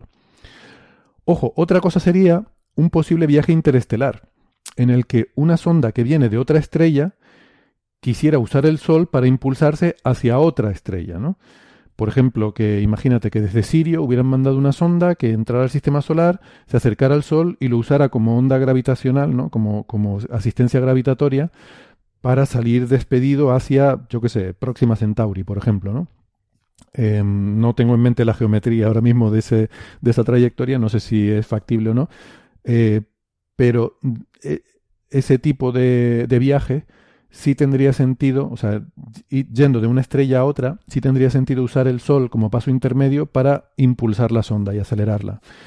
Una, una sonda que llamémosla Oumuamua, por ejemplo, que viniera de fuera del sistema solar, podría acercarse al Sol, impulsarse y acelerar eh, para seguir su camino eh, en otra estrella que vaya en la dirección en la que se está moviendo el Sol en la galaxia, o viceversa, si va en sentido contrario, pues para frenarse y, tomar otra trayectoria. ¿no?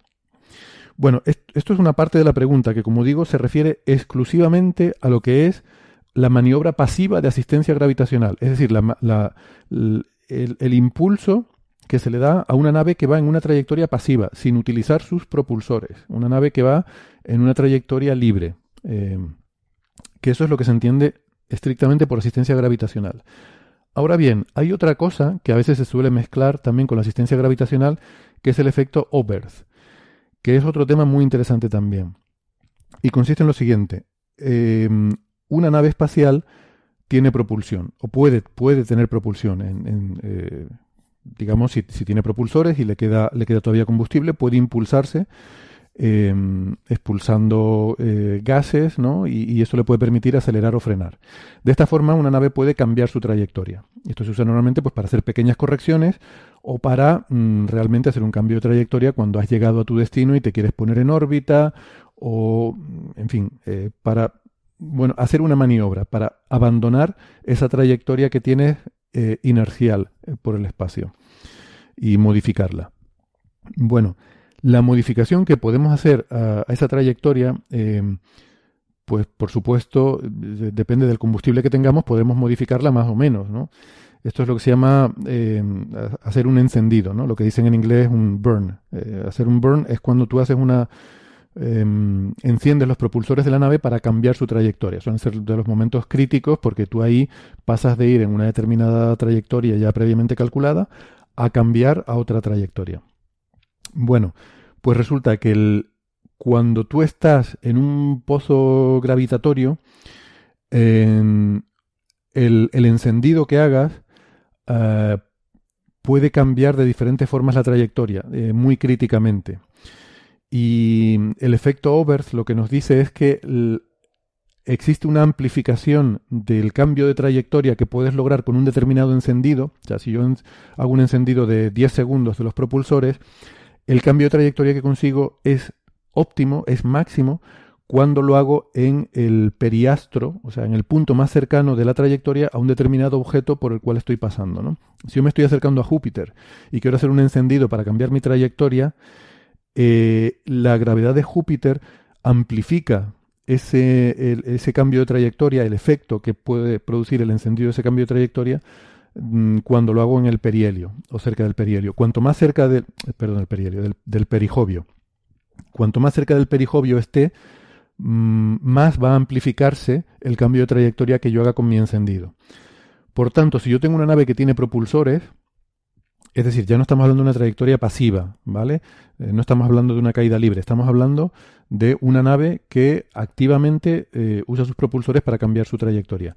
Bueno, pues en esa situación, si yo hago ese cambio en las proximidades de un periastro, el periastro es el punto más cercano al, a, un, a, un, astro, puede ser un planeta, una estrella, lo que sea, pues ahí el, el, periastro me amplifica el efecto de mi encendido. Es donde le saco mayor rendimiento al combustible que voy a gastar. Entonces, desde ese punto de vista, uno sí que podría hacer una maniobra de Oberth usando el Sol. Y sería la caña. Eh, te daría un impulso tremendo porque eh, el Sol es muy masivo. Entonces, si tú pudieras mm, tirarte en una trayectoria, lo que pasa es que, como decía antes, es muy difícil ir al Sol. Tendrías que previamente haber hecho una asistencia gravitacional o bien con Júpiter o bien con algún planeta interior para caer hacia el Sol, porque, insisto, no tenemos cohetes suficientemente potentes como para caer hacia el Sol. Y eh, una vez que has hecho eso, cuando estés pasando por el perihelio, entonces ahí puedes hacer tu encendido y amplificarías el efecto de ese encendido para lograr una desviación de trayectoria eh, lo mayor posible. ¿no? Eso se llama efecto Oberth, es bien conocido en la, en la, mecánica orbital y es muy útil, es una forma de optimizar el combustible. ¿no? Siempre se intenta que los encendidos se hagan cerca de, eh, bueno, cuando vas a pasar por una asistencia gravitatoria de, de, de estos astros. Por eso digo que son son dos conceptos que suelen ir de la mano, pero en realidad son cosas muy diferentes. ¿no? Lo primero que expliqué se refiere a la, trayectoria pasiva y lo otro se refiere al efecto que tú consigues al usar la propulsión de la nave. Y bueno, pues esta es la, respuesta que puedo dar a, a, Miquel sobre ese tema que era su pregunta. De nuevo, pues disculpas por no haberla entendido de la primera vez. Esto, eh, a veces la importancia de cómo llamamos a las cosas, que eh, hace que nos podamos entender mejor o peor, pero bueno, gracias por hacerme la aclaración y así hemos podido dar una, una respuesta más completa.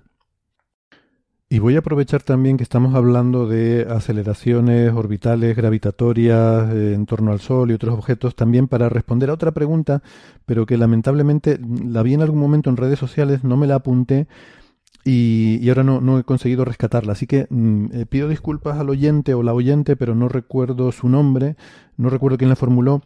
Pero la pregunta, eh, además, es pertinente por los días en los que estamos. El perihelio, que es el punto más cercano de la Tierra al Sol, eh, en la órbita de la Tierra, ocurre el 4 de enero. ¿Vale? Entonces, durante ese día, durante el paso por el perihelio, la velocidad de la Tierra alrededor del Sol es máxima. Y lo que nos preguntaba eh, esta oyente es por qué no notamos la aceleración, de, eh, por qué no notamos que la Tierra va más rápido. O sea, entiende que al, ir a una velocidad constante, pues eso no lo notamos, por, un poco por la relatividad, pero que al acelerar, pues que esa aceleración sí la deberíamos notar, quizás, ¿no? Entonces, para eso eh, lo que hay que hacer es simplemente los números. Hay que entender que el cambio de velocidad es muy, muy pequeñito. El, por ejemplo, la, velocidad que tiene el Sol en el, eh, perdón, la Tierra en el perihelio alrededor del Sol son 30,28 kilómetros por segundo, que es un montón. 30 kilómetros por segundo mm, realmente es una velocidad muy rápida. Pero el cambio es de esos 30,28 kilómetros por segundo que, que, tenemos en el perihelio, hay que compararlo con 29,78 kilómetros por segundo, que es la velocidad media a lo largo de la órbita. O sea, la media son 29,78 y la máxima son 30,28. Por lo tanto, es una diferencia muy pequeña. Y es una diferencia que ocurre, que se, que se establece de forma gradual, progresiva, a lo largo de toda la órbita. ¿no? O sea, que si pensamos que la órbita eh, alrededor del Sol son 12 meses y pensamos pues que de la velocidad media a la velocidad máxima pues pasan algo así como 3 meses aproximadamente, la cuarta parte. Eh, entonces, bueno, podemos estimar la aceleración media de, la Tierra desde que está en, su eh, a esa velocidad de 29,78 kilómetros por segundo a tres meses más tarde estar a 30,28 kilómetros por segundo y esa aceleración es de apenas 100 milésimas, es, es algo como la mitad de una diez milésima de metro por segundo cada segundo lo que tenemos que hacer es comparar esa aceleración con la de la gravedad en la superficie de la Tierra, que es de 9,8 metros por segundo cada segundo. O sea, nosotros cotidianamente estamos sometidos a una aceleración hacia abajo, hacia el centro de la Tierra, de 9,8 metros por segundo cada segundo. Cualquier aceleración que sea mucho más pequeña que esta, no nos vamos a enterar. Entonces, pues si comparamos esta aceleración que digo de, de, la órbita de la Tierra alrededor del Sol con la de la gravedad, pues es una millonésima. O sea, es totalmente eh, totalmente despreciable, ¿no? no hay forma de que, de que podamos sentirla. Y aprovecho también para hilar esto con bueno, típicos argumentos de terraplanistas, que por supuesto no digo que sea el caso de nuestro oyente, ni muchísimo menos, ¿no? Es una, una pregunta muy legítima y muy, y muy interesante y que se, se responde con los números, que los números pues son los que son y resulta que esa aceleración es muy pequeña. Pero sí que hay una pregunta relacionada que suelen, una, una crítica que suelen sacar los terraplanistas a la teoría. Estoy, poniendo comillas, ¿no? Con los dedos a medida que hablo. Eh, ustedes no me pueden ver, pero yo hago así con los dedos poniendo comillas. A la, te, a la teoría de la Tierra esférica, que es que, pues si eso es así, si la Tierra está girando, ¿cómo es que la rotación de la Tierra que por cierto es, también bastante rápida, son, si no recuerdo mal, unos 400 metros por segundo en el Ecuador, eh, si la Tierra rota a 400 metros por segundo en el Ecuador, ¿cómo es que no salimos volando? ¿no? Entonces, bueno, la pregunta de por sí no es ninguna tontería, de hecho es interesante, hay objetos astrofísicos que están muy cerca de la inestabilidad rotacional, es decir, si un objeto rota tan rápido que no es capaz su gravedad y sus fuerzas de cohesión interna, la, la, química, de mantener ese objeto cohesionado, lo que va a pasar es que se va a romper.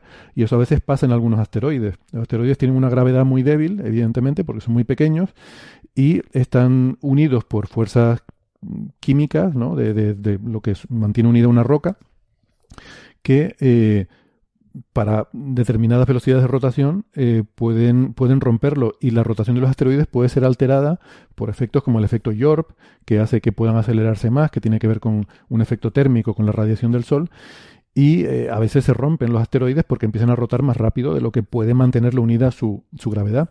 Entonces, pero es simplemente cuestión de hacerse los números. Son números muy sencillitos de que un estudiante de secundaria podría hacer.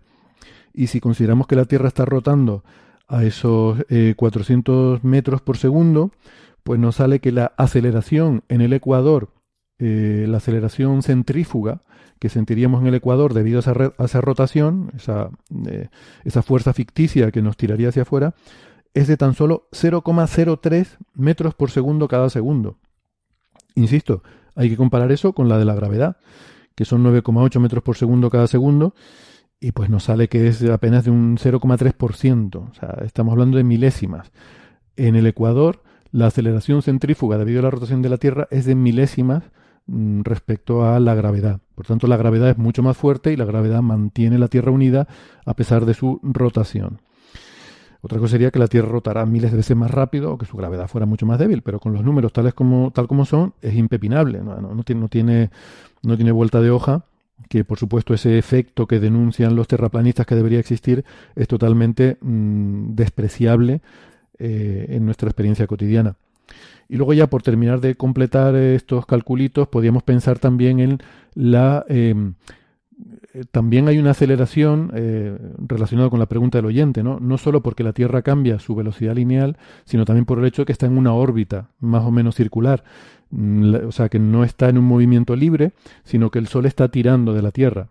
Eso lleva una aceleración asociada, que hace que en cada momento la Tierra vaya sufriendo una aceleración hacia el Sol y podemos calcularla, esa aceleración, y también vemos que es muy pequeñita, ¿no? Eh, la Tierra, como digo, se mueve a 30 kilómetros por segundo alrededor del Sol y podríamos pensar que esos 30 kilómetros por segundo, que es un montón de velocidad, pues, eh, pues realmente el Sol tiene que tirar muy fuerte eh, y que eso puede generar algún tipo de efecto medible, ¿no? Pero claro, si bien es cierto que son 30 kilómetros por segundo y eso es mucha velocidad, también es verdad que estamos a 150 millones de kilómetros del Sol, que también es mucha distancia. Así que cuando uno hace las cuentas, que insisto son de, vamos, de secundaria, pues nos sale que la aceleración centrípeta asociada a, a esa órbita de la Tierra es de 0,006 metros por segundo cada segundo. Que, de nuevo, pues es mmm, bueno, ridícula comparada con la aceleración de la gravedad terrestre, ¿no? Es, es del orden de la diez milésima parte. O sea, la gravedad terrestre es diez mil veces más fuerte que esta aceleración eh, que sufrimos del Sol. Por tanto, todas estas preguntas son interesantes porque en el caso de la Tierra todas estas aceleraciones son despreciables, pero hay objetos astrofísicos donde no es así. Y, eso eh, es muy importante para entender la dinámica de esos objetos, en algunos casos son inestables y se pueden romper. Hay planetas que orbitan muy cerca de su estrella y están deformados. Hemos hablado de esto, ¿no? Estos eh, eh, Júpiter supercalientes o super Júpiter calientes que están tan cerca de su estrella que, se deforman. Eh, bueno, todo este tipo de, cosas pasan cuando eh, la gravedad no domina tanto como es en el caso de la Tierra, ¿no? Así que hay, hay eh, problemas interesantes en astrofísica donde esos números son, son relevantes. Pero en el caso de la Tierra las cosas son bastante tranquilas porque lo que domina es la gravedad y por eso en nuestra experiencia cotidiana lo único que percibimos es esa fuerza de la gravedad que tira hacia abajo.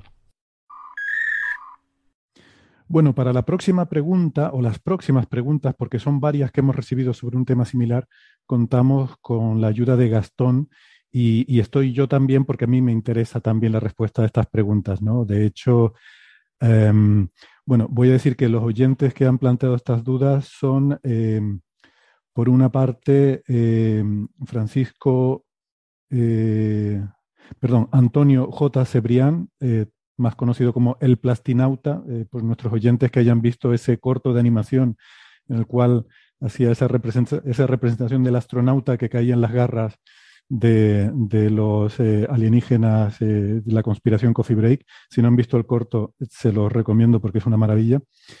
Eh, por otra parte, también lo preguntaba Francisco Peralta, de ahí mi confusión inicial. Y, pero sobre todo es una, duda que también tengo yo, ¿no? Y de hecho fue mi primera conversación con Gastón, no sé si lo recuerdas, Gastón.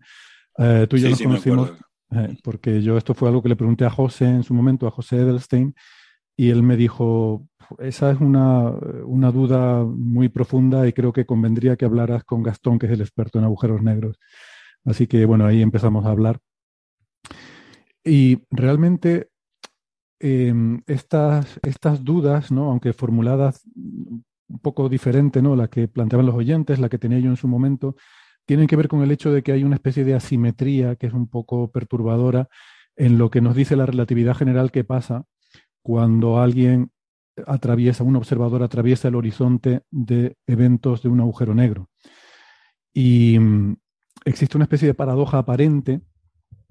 Eh, hay, bueno, hay un par de partes de la pregunta. ¿no? La primera es que existe una especie de paradoja aparente en el sentido de que un observador externo que esté muy lejos ve que el astronauta nunca llega a cruzar el horizonte de eventos. Se va ralentizando, el tiempo va transcurriendo cada vez más lento para él y no veo que nunca llegue a atravesarlo. Tardaría un tiempo infinito. Además de que la energía que emite se va debilitando y se va corriendo al rojo hasta que dejó de detectarlo. Pero em, nunca llega a cruzar el horizonte. Sin embargo, desde el punto de vista del astronauta, él sí que lo cruza en, el tiempo que, correspondería a su trayectoria normal y de hecho llega incluso a la singularidad. Entonces, ¿cómo congeniar estas dos cosas? Pues era un tema ahí que, bueno, que, que preguntan los oyentes, que a mí tampoco me, quedaba claro, porque las cosas o pasan o no pasan. No puede ser que para un observador pasen y para otro no, ¿no? Si no sería paradójico. Y eh, claro, la, la, solución que yo me había formulado en mi cabeza es que así como el observador externo ve que el astronauta cada vez va yendo más lento, el reloj del astronauta cada vez va yendo más lento, el astronauta a su vez, viendo hacia afuera, ve que el universo cada vez pasa más rápido. Y de, tal forma que llegaría al fin del universo y, nunca antes de que cruce el horizonte llegaría al fin del universo. ¿no? Esa era un poco mi forma de, ver estas cosas, porque sí que sabemos que efectivamente sí que va más rápido su reloj. Pero bueno, resulta que esta idea es equivocada em, y, esto es un poco lo que, lo que queríamos charlar con Gastón. Entonces, eso lo hablamos en un episodio de, Coffee Break. Em, y Gastón me explicó que había un último fotograma que el astronauta ve antes de cruzar el horizonte. Y eso es lo que quería que nos explicara en más detalle. Entonces vamos a hablar sobre ese tema. Claro, sí.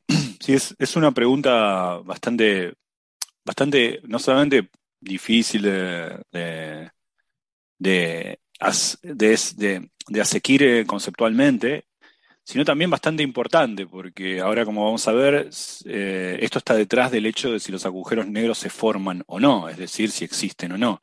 ¿eh? porque ese, ese imaginario eh, astronauta que está cayendo hacia el agujero negro, bien uno puede pensar, no es un verdadero astronauta, sino son las moléculas de la estrella que le están dando origen al agujero negro. Entonces, cuando una estrella colapsa gravitacionalmente para formar un agujero negro, sí, al igual que el astronauta, el astronauta solamente da un ejemplo, cualquier tipo de materia, a medida que se va acercando, se va congelando en su exterior y nunca llega a penetrar el agujero negro, significa que el agujero negro nunca se va a formar. Pero por otro lado tenemos fotografías de ellos. Entonces, que es, es no solamente difícil e interesante desde el punto de vista conceptual, sino importante para entender qué hay ahí afuera, digamos.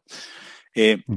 en lo conceptual, como bien decís vos, hay una cosa que perturba, que es el hecho de que un observador, es decir, aquel que queda en la nave mirando a su compañero caer hacia el agujero negro, ve que hay un evento que nunca ocurre, que es el, que cae, entra al agujero negro, mientras que para el que cae, ese evento sí ocurre y diría, mira, no sé qué pasa en la nave, pero yo a las 3 de la tarde entré al agujero negro. Entonces, ¿cómo puede pasar que un evento ocurra para un observador y no ocurra para el otro? O más precisamente, que ocurra para el observador que cae y que para el que queda en la nave ocurra pero a tiempo infinito, es decir, nunca llega. ¿Y por qué esto es escurridizo? Porque incluso a los que estudiaron teoría de la relatividad, ya sea en la universidad, ya sea en algún libro de divulgación, o ya sea como autodidactos, eh, uno sabe que en relatividad uno siempre coteja eh, eventos, el evento A y el evento B visto desde un observador y otro observador, desde un sistema de referencia y otro sistema de referencia. Y uno hace ese juego porque justamente la relatividad hace que lo que ve un observador sea distinto de lo que ve el otro en general. Dos eventos pueden ser simultáneos para un observador y no serlo para el otro. Dos eventos pueden estar separados a una distancia para un observador y una distancia distinta para otros. Ahora, lo que nunca ocurre en la teoría de la relatividad especial, la, primera teoría de la relatividad, la que trata de, de sistemas inerciales y no, de, y no aparece la gravitación, lo que nunca aparece es que un evento ocurre para un observador y no para el otro. Lo que sí puede pasar es que dos eventos sean simultáneos para un observador y para el otro, pero siempre que dos eventos ocurren para un observador, ocurren de manera distinta, pero ocurren para el otro también. En cambio, la teoría general de la relatividad, cuando ya uno involucra la gravedad o sistemas acelerados o cosas por el estilo, puede ocurrir eh, y no solamente en el caso de agujeros negros, sino en otros ejemplos, que un evento ocurre para un observador, pero no ocurre para el otro, o mejor dicho, ocurre para el otro, pero un tiempo infinito. O sea, es, mm. eh, asintóticamente está por ocurrir, pero nunca ocurre. Y este es un ejemplo, el ejemplo quizá más importante por eh, la importancia de los agujeros negros para describir la naturaleza, pero también más interesante porque son interesantes para entender el espacio-tiempo y, cuán, cuán abstrusa puede ser la, la, idea esta de un espacio que se curva y dinámico. Entonces, esa es un poco la, importancia del problema. Ahora, eh, como bien lo planteas vos, el problema es el siguiente. Si yo me quedo en la nave y veo... te veo. un, segundo, Gastón, porque me gustaría decirle a los oyentes, antes de seguir profundizando en todo este tema, que Gastón ha preparado un vídeo maravilloso y, delicioso, y, te lo quiero agradecer, en el que hace una explicación eh, muy didáctica, pero a la vez muy profunda, sobre toda esta problemática, eh, plantea el problema y luego quizás lo más interesante es que nos explica la herramienta que usan los expertos para pensar en este tipo de problemas que son los diagramas de, de iba a decir de Feynman, de Penrose. Eh, los diagramas de Penrose que son muy útiles en relatividad general y, y esto nos lo explica Gastón en este vídeo que voy a subir a YouTube junto con el episodio de esta semana. Entonces, la primera parte del vídeo en la que se plantea el problema, yo creo que se puede seguir bien en audio eh, y, podemos poner aquí eso, si te parece, Gastón, como introducción, son unos 10 minutos o algo así. Sí, seguro. Se, plantea el problema. Y luego hay otros 15 minutos así del vídeo en el que se explica los diagramas de Penrose y cómo se pueden utilizar para demostrar estas, em, eh, estas cosas que pasan eh, de las que eh, hemos estado hablando y vamos a seguir hablando. Entonces, esa parte es más visual y no la vamos a poner en el podcast porque no tendría mucho sentido, pero que sepan que eso está en, el vídeo y si ven el vídeo podrán entender los diagramas de Penrose, cómo funcionan y cómo se utilizan para resolver este tipo de, dudas. Eh, así que el oyente que tenga interés puede ir ahí a encontrar esa demostración, pero si no, pues no pasa nada porque si nos creen, eh, que, o si creen a Gastón en lo que va a decir, eh, eso se demuestra en el vídeo, el por qué es así, pero si no quieren ver el vídeo no pasa nada, podemos seguir la conversación y, simplemente pues la demostración estaría en esos diagramas de Penrose que se explican en el vídeo. Si te parece, Gastón, vamos a poner esa introducción de 10 minutos que la verdad es que me da un poco de rubor porque me has usado como personaje para tu historia igual que a, Francis y a Sara. Eh, Gastón ha montado ahí una pequeña película de ciencia ficción en la que hay cohetes, naves, astronautas que caen agujeros negros y, por ahí aparecemos. Y bueno, creo que es muy didáctico. Eh, vamos a poner ese trocito de audio y ahora seguimos la conversación. Hola, ¿cómo están todos y todas? Eh, quería, quería hablar un poco, eh, motivado con una discusión, una charla que tuve hace poco con Héctor y otros amigos de Coffee Break. Quería retomar algunos temas que, tratamos en algunos episodios, pero que me parecía eh, importante, sobre todo siguiendo el consejo de Héctor, ahondar en ellos porque podría traer cierta dificultad conceptual. Y la idea es la siguiente, es tratar de resolver una paradoja relacionada con eh, agujeros negros. Más precisamente, tratar de entender qué hay detrás del problema de formar un agujero negro. ¿Por qué digo esto? Porque pensemos que tenemos un agujero negro y como discutimos varias veces, eh, supongamos que, por ejemplo, lanzamos algo un agujero negro, en este caso un astronauta que está cayendo en caída libre o como fuere, y cuando cae el astronauta al agujero negro, como varios de ustedes y ustedes eh, saben, eh, el tiempo que tarda, visto desde un observador que lo ve caer, supongamos por ejemplo un observador que queda en la nave y ve caer a su compañero, ese tiempo que tarda el astronauta entre dejar la nave y caer, pasar el horizonte de eventos del agujero negro, entrar al interior del agujero negro, es un tiempo infinito, al menos visto desde el observador que queda distante mirando el proceso. Entonces esto presupone un problema, porque más allá de la curiosidad que puede, puede estar relacionada con, cuán escurridizo puede ser el concepto de tiempo en, eh, cuando, en escenarios que involucran a, la teoría general de la relatividad, acá hay un problema fundamental, que es, eh, sabemos que los agujeros negros se forman por el colapso gravitacional de una estrella. Entonces, si el, este Gedanken Experiment de un eh, observador, de un astronauta cayendo al agujero negro, que tarda tiempo infinito en cruzar el horizonte, es decir, en entrar al astro visto desde un observador distante, se convierte en un problema porque si los agujeros negros se forman tras el colapso gravitacional, la misma materia que forma la estrella y que vemos colapsar para formar el agujero negro también, así como el astronauta o todo aquello que cae, tardaría tiempo infinito en formarse, en, cruzar el horizonte. Entonces, ¿qué quiere decir eh, esto. Es decir, el, horizonte del agujero negro no se forma nunca porque tarda tiempo infinito la materia en colapsar y formarlo. Es decir, ¿se forman los agujeros negros? Esa es un poco la pregunta que, surge. Y si se forma, eh, ¿en qué sentido habrán escuchado por ahí que se dice que sus horizontes de eventos, es decir, los agujeros negros, son objetos teleológicos? ¿En qué sentido? Este es otro, otro punto que querría aclarar. Eh, o más precisamente, de más pedestre, cuando ¿Qué vemos cuando vemos esto, si es que los agujeros no se forman? Eh, algo es esto, ¿qué es lo que estamos viendo? Así que de alguna forma tenemos que resolver este problema. Eh, y para eso voy a tomar un par de, ejemplos sencillos para tratar de entender cómo es la dinámica de cuerpos que caen cerca de un agujero negro, a ver si podemos deducir de diferentes maneras, diferentes propuestas de entender cuándo es que se forman los agujeros negros. ¿Cómo puede ser que se formen si estamos diciendo que aquello que cae en él, en particular la estrella progenitora que le da origen, tarda tiempo infinito en caer en él, es decir, en formarlo? Entonces, pensemos en un agujero negro, es esto que tenemos acá, y eh, supongamos el agujero negro más sencillo, esféricamente simétrico, no rota, tiene una dada, un dado radio, ese radio depende de su masa, más precisamente sigue una fórmula muy sencilla, que es la fórmula que, de Schwarzschild, que te dice que el radio de un agujero negro es dos veces su masa multiplicado por una constante, que es la constante de Newton dividido la velocidad de la luz al cuadrado. Es decir, los radios de los agujeros negros son proporcionales a su masa. Por ejemplo, un agujero negro que tiene la masa del Sol tiene un radio de 3 kilómetros. Pero si un agujero negro tuviese la masa de 10 soles, bueno, tendría 30 kilómetros de radio.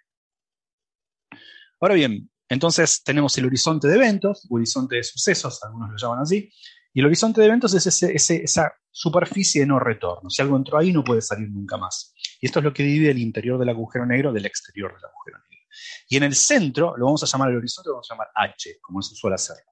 En el centro del agujero negro hay un punto que es la singularidad, que es donde el campo gravitacional se hace infinito, o más precisamente, eh, lo vamos a llamar S por singularidad.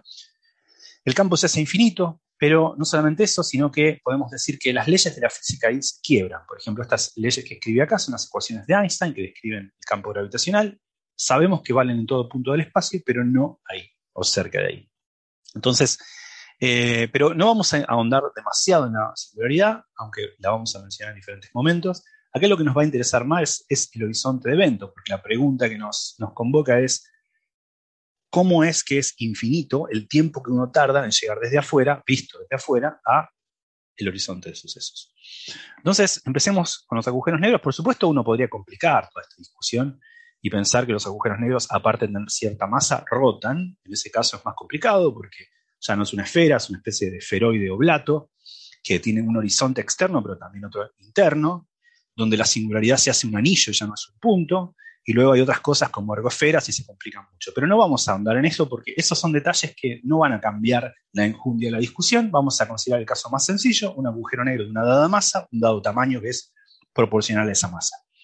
Entonces, el ejercicio que les propongo, un ejercicio eh, imaginario también, es pensar que tenemos dos astronautas, dos amigos míos, por ejemplo, Francis y Héctor, que están haciendo un experimento. Ya mencioné varias veces este ejemplo, eh, o sea, es muy común hacerlo, mucha gente considera ejemplos así, de un observador que queda en la nave y ve al otro caer, y también ve, eh, coteja esa realidad con aquel, aquella realidad del observador que está cayendo.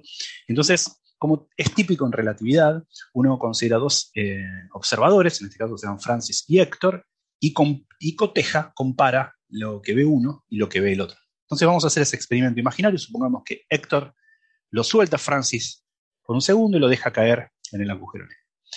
Cada uno de ellos lleva un reloj, entonces Héctor dirá, para mí pasaron 15 minutos, pero Francis, que cuando partió de la nave tenía el reloj sincronizado con el de Héctor, solo ve que pasaron unos pocos minutos hasta llegar a ese punto. mejor dicho, lo que ve Héctor es que el reloj de Francis, cuando está ahí, marca 5 minutos en lugar de 15 minutos. Más precisamente, vería que cuando sigue acercándose Francis un poco más, apenas el reloj de Francis pasó una, unas pequeñas décimas de segundo, pero el de él ya marca 30 minutos, y así paulatinamente. El de Francis sigue avanzando, pero muy, muy lentamente, y en cambio el de Héctor pasa, según Héctor, a una velocidad normal. no solamente eso, sino que, que Héctor ve a Francis un poco con tono, un inusual tono rojizo. Eso, por supuesto, se debe a que los átomos de los que están formados Francis, supongamos átomos de Francis, también van oscilando más lentamente. Esto se debe al efecto relativista que fue predicho por Einstein a partir de su teoría general de la relatividad de 1915, pero fue comprobado experimentalmente muchas veces, al menos desde 1959, que el tiempo pasa más lento en las regiones donde el campo gravitacional es más fuerte. Entonces, según Héctor, esta es la perspectiva de Héctor de este, de este asunto, el tiempo pasa más lento y entonces esa es la razón por la que, por un lado, el reloj de Francis va más lento respecto al Héctor, va atrasando, pero por otro lado también los átomos de Francis oscilan más lento y eso tiene que ver con que emite más rojizo, porque al fin y al cabo el color es la forma en la que la luz expresa el paso del tiempo. Cuanto más lento vibra algo, más el campo electromagnético, más rojo es. Eso explica ambos fenómenos, el atrasarse de su reloj y también el tono rojizo inusual que Héctor ve que Francis toma. Es más, Héctor reporta esto, reporta que el reloj de Francis marcha lento, que Francis está rojizo, que Francis de hecho envejece lentamente porque todo su reloj biológico va más lento, y Francis se acerca asintóticamente al agujero negro, paulatinamente, cada vez más, cada vez más, cada vez más, pero nunca llega a entrar. Eso, eso es lo que significa asintóticamente. Y ve que el reloj de Francis se va haciendo cada vez más lento, más lento, y más lento, pero nunca llega a detenerse por completo. Ahora bien, ¿qué es lo que ve Francis? Francis ve una suerte de cosa recíproca, de, escenario recíproco. Según él, dice, mira, mi reloj anda perfectamente e incluso yo a, a los 15 minutos entré al agujero negro. Una realidad que Héctor nunca vio, porque repito, recordemos que Héctor ve que Francis se acerca al agujero negro paulatinamente, pero nunca llega a entrar. Y de igual manera, Héctor ve que el reloj de Francis se acerca paulatinamente a los 15 minutos, pero nunca llega a los 15 minutos. En cambio, Francis ve que no, sí, en efecto, él entró al agujero negro al minuto 15. Para ese momento, el reloj de, Héctor ya había dado toda una vuelta, ya habían pasado casi una hora, y es lo que Francis ve. Para Francis, su reloj anda normalmente, porque él coteja su reloj con su reloj biológico, con todos los experimentos que puede hacer a su alrededor en su sistema, y él ve que su reloj pasa bien. No obstante, ve que el reloj de Héctor, acá que está mal escrito, Héctor con una T, marcha mucho más rápido. Héctor está a su lado, de hecho, que es lo recíproco a lo que Héctor veía de Francis. ¿Por qué? Porque Héctor, así como ve, eh, Francis, como ve el reloj de Héctor marchar más, más rápido, ve también los átomos de, Héctor eh, oscilar más rápido y por ende su, ve que es más azul los fotones que vienen de él. Y ve en efecto que Héctor envejece más rápidamente y él considera, ya, según Héctor, dice que yo no entré nunca al agujero negro, no obstante, yo creo que no estoy de acuerdo, para mí a los 15 minutos entré. Recordemos que el reloj de Francis marcando 15 minutos es algo que Héctor nunca ve, así como es algo que nunca ve el hecho de que Francis entró al agujero negro. Es decir, en la teoría general de la relatividad hay eventos que ocurren para un observador y pueden no ocurrir para otros. En este caso, la entrada de Francis al agujero negro. Para expresarlo de otra manera, pensemos el delta t, el paso, el paso del tiempo, como t sub a es el tiempo de arribo de Francis al agujero negro, menos el tiempo de, en el que partió. Ese es el, el, lapso en el cual Francis deja la nave y cae y cruza el horizonte del agujero negro. Como decíamos antes, este tiempo es infinito para Héctor, porque puede esperar mucho, mucho tiempo, infinito tiempo, y Francis siempre estará más cerca, más cerca, más cerca, pero nunca llega a entrar. El tiempo de arribo de Francis al agujero negro, el tiempo de entrada que Héctor verifica, es infinito. En cambio, para Francis, en efecto, son 15 minutos, acá puse 3 horas, pero un tiempo dado, lo importante es que es un tiempo finito. Es decir, el tiempo, el lapso de entrada de Francis desde que dejó la nave y cruzó el horizonte es distinto según Héctor y según Francis. Ahora bien, como decíamos, esto es un problema, porque cuando pensamos que un agujero negro se forma por colapso de una estrella, podemos pensar que ese colapso son un montón de Francis cayendo. Cada átomo de la estrella es un Francis. Así que si el tiempo visto desde afuera, que cada uno de esos átomos cruza el horizonte, es infinito, quiere decir que el agujero negro estrictamente no se forma nunca. ¿Cómo puede ser eso? ¿Qué es lo que vemos cuando vemos esto? si es que los agujeros negros no se forman nunca. Entonces, intentemos entender eso. Para eso pensemos todas las ideas que Héctor dice, no, no, evidentemente los agujeros negros se forman, o al menos parecen formarse, así que tengo que poder identificar de alguna manera eh, ese tiempo de formación. Entonces, ensaya diferentes propuestas, al menos tres de ellas. La primera propuesta que Héctor eh, dice es, primero, voy viendo que Francis, a medida que se acerca al agujero negro, va cambiando de color, cada vez más violeta, más violeta, más violeta, que es la forma en la que la luz expresa que su tiempo cada vez va más lento, más lento, más lento. Eh, perdón, eh, no, no violeta, sino rojo, cada vez más rojo, más rojo, más rojo. Hasta que pasa, acá lo dibujé violeta, pero en realidad todo lo contrario, más rojo. Hasta que pasa en un momento el infrarrojo y ya no se ve más. Entonces, Héctor concluye, bueno, podría definir ese tiempo como aquel en el que dejo de ver a Francis Francis sigue estando afuera del agujero negro, pero su tiempo está tan lento que no me llega ninguna señal de él, entonces puedo decir que ya no lo veo. Es como básicamente como si hubiese entrado. Pero esta no es una muy buena definición, porque fíjense que esta definición depende de aquel, lo que llamé aquí es cero, que es la mínima energía que Héctor puede, puede detectar. Es decir, hay un umbral de energía mínimo en el cual dice, bueno, a ver, si, si Francis tiene un color que yo ya no detecto, puedo considerar como que está dentro. Ineluctablemente lo estará. Eh, pero no, es una buena definición porque me gustaría una definición que no dependiese de eso, porque si yo me compro un detector mejor y veo más infrarrojo que antes, Francis reaparece infrarrojo. Entonces, no es una muy buena definición del tiempo de entrada de Francis el agujero negro, así que Héctor se tiene que replantear las cosas y dice, no, esta no me gusta. Una mejor sería pensar, por ejemplo, lo siguiente. Es cierto que Francis tarda un tiempo infinito en entrar al agujero negro, pero ese es el agujero negro que ya estaba ahí. En cambio, si pienso que Francis cruza no el horizonte del agujero negro inicial, sino el horizonte del agujero negro, que estaría formado por la masa del inicial más la propia masa de Francis, que a fin de cuentas también contribuirá, ese tiempo puede ser finito. ¿Se entiende? Es decir, Francis tarda un tiempo infinito respecto a Héctor, según Héctor, para cruzar este horizonte, pero no para cruzar el horizonte que estaría formado por la masa del agujero negro inicial más su propia masa, que es una m minúscula. Ahora bien, esta no es una buena definición tampoco, dice Héctor, porque depende de la masa de la partícula. Si Francis eh, pesase más o menos, esto, eh, el tiempo que tarda en cruzar esto depende de esa masa. Me gustaría una definición un poco más robusta. Más robusta significa que hiciese, eh, que no dependiese de la masa, no fuera dinámica, no dependiese de la masa de la partícula que estoy lanzando, sino eh, geométrica, puramente geométrica, algo que tenga que ver con la geometría del espacio. Entonces se les ocurre otro experimento a ellos, que es el siguiente. Héctor tiene una linterna o un láser y Francis lleva un espejo. Entonces, Héctor propone que hay otra forma de medir ese tiempo, que es decir, si bien es cierto que Francis tardará un tiempo infinito en cruzar el horizonte respecto a mí, dice Héctor, hay un tiempo máximo que es el que yo tengo para enviarle una señal, es decir, hay un tiempo máximo más allá del cual, si yo emito una señal de luz, que es lo más rápido que puedo emitir, ya no llega Francis antes que éste cruce el horizonte.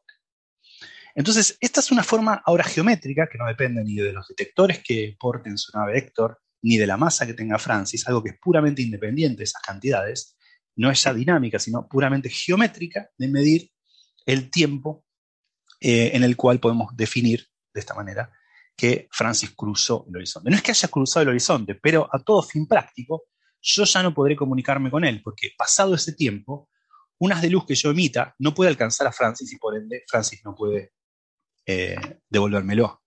Entonces el tiempo podríamos definirlo de esta manera. Bueno, eh, hasta aquí la parte del audio que, como digo, podíamos poner. Luego continúa el vídeo. De verdad, se lo recomiendo para aprender los diagramas de Penrose. Y, ahora podemos seguir nosotros entonces con la conversación eh, más a nivel conceptual. Gastón, si te parece. sí. Porque se, bueno, se, cuentan muchas cosas ¿no? muy, muy interesantes en el vídeo, pero sobre todo nos explicas esta herramienta ¿no? que es tan potente. Claro, sí, eh, eh, para un poco retomar el problema, entonces era, era Héctor que quedaba orbitando en la nave y Francis cae hacia el agujero negro, es su compañero de experimento, pero Francis cae hacia el agujero negro y van reportando, van cotejando sus realidades. Y bueno, claro, lo que Héctor ve desde la nave es que Francis a medida que se acerca, paulatinamente se acerca al astro, se acerca sintóticamente, esto es, cada vez se acerca más, se acerca más al horizonte, está más cerca del agujero negro, pero nunca entra, nunca llega a entrar, cada vez va más lento, más lento, se sigue acercando, pero cada vez va más lento.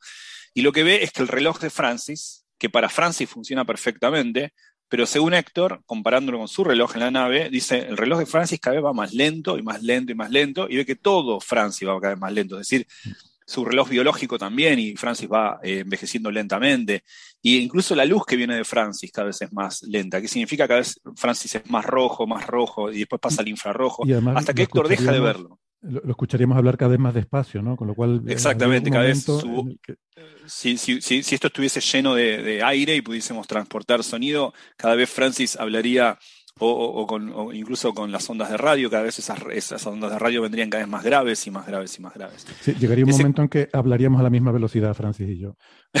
claro, claro, podríamos eh, usar esto para, para tunear a Francis a, a nuestra velocidad, y que pueda hablar como, puede pensar lento como nosotros. Bueno, sobre todo, en eh, mi caso, que yo me doy cuenta de que hablo lento, pero bueno, es que también pienso lento, o sea, que está bien, no pasa nada.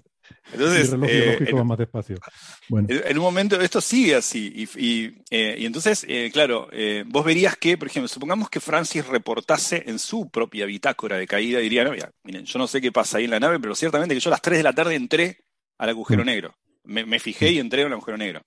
Claro, lo que vos verías desde la nave es que el reloj de Francis va acercándose a las 3 de la tarde, va acercándose a las 3, cada vez más lento, más lento, y nunca llega a las 3 de la tarde, está cada vez más cerca. Pero él sí ve mi reloj cada vez más rápido, y de hecho él ve la, luz que le llega más azul, que eso es uno de los Exacto, él desde ahí, desde, desde su caída, vería que la, la, nave y el color blanco de la nave ya es más azulado, y, el, y, tu color y, Héctor es cada vez más azulado, y que el reloj tuyo, el de Héctor, va cada vez más rápido, más rápido, más rápido, más rápido, más rápido. Bueno, es el como la contraparte del otro habría que decir que el traje de Francis está hecho para soportar la radiación, ¿eh? que nadie se preocupe, porque efectivamente la luz que le llegue del universo se va a correr al azul hasta que se convierta en rayos X. Se vuelve muy energético, sí. Y va a ser radiación muy energética. Esto se puede pensar así como en términos de relatividad, pero también hay una analogía, si se quiere, newtoniana de todo esto, que es el corrimiento al rojo, que en realidad tiene una explicación puramente geométrica del espacio-tiempo, de cómo se corre la, eh, la geometría. Eh, se puede pensar como que los fotones que salen de Francis les cuesta energía salir del potencial gravitacional hacia, hacia una región donde el campo gravitacional es más, más débil. Entonces, en ese gastar energía se vuelven cada vez más rojos, perdieron energía para salir de ahí. Es una, forma dinámica, eh, heurística de entender el fenómeno. Ahora bien, ¿qué ocurre? El, punto es que la contraparte de esto, nos parecería llegar a la conclusión de que Francis, así como Héctor ve a Francis que va cayendo y que su reloj se va deteniendo paulatinamente, asintóticamente hasta las 3 de la tarde, pero nunca alcanza, ¿qué es lo que ve Francis del reloj de Héctor?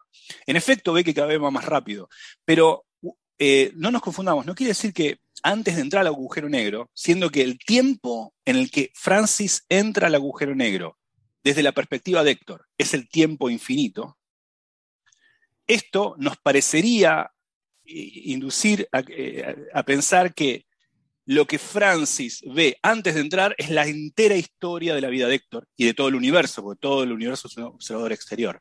Lo digo una vez más porque esto puede ser escurridizo. Primero planteemos la paradoja. No es así, pero pensemos lo que podríamos estar creyendo.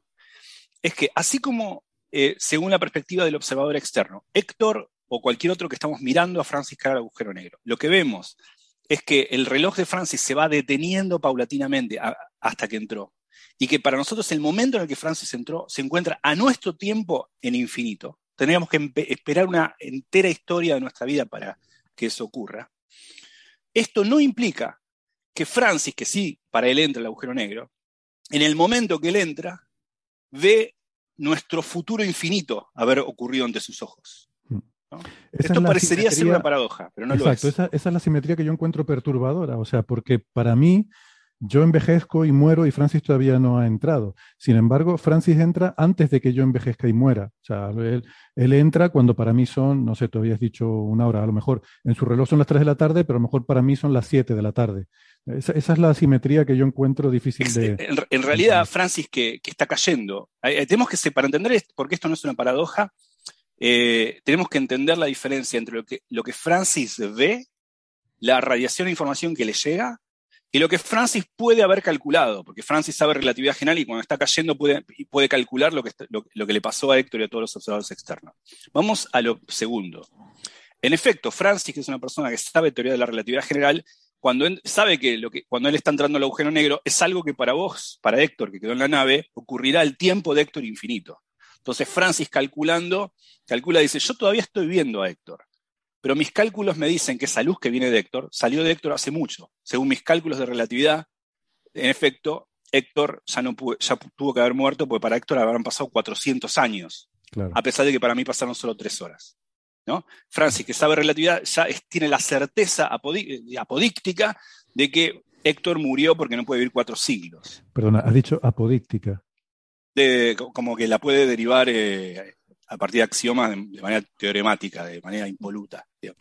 Eh, tiene la certeza 100% lógica de que, de que en efecto eh, Héctor no pudo haber vivido cuatro siglos. No obstante, dice Francis, lo sigo viendo, pero eso no me tiene que sorprender porque la luz que me viene de ahí es de un Héctor antiguo.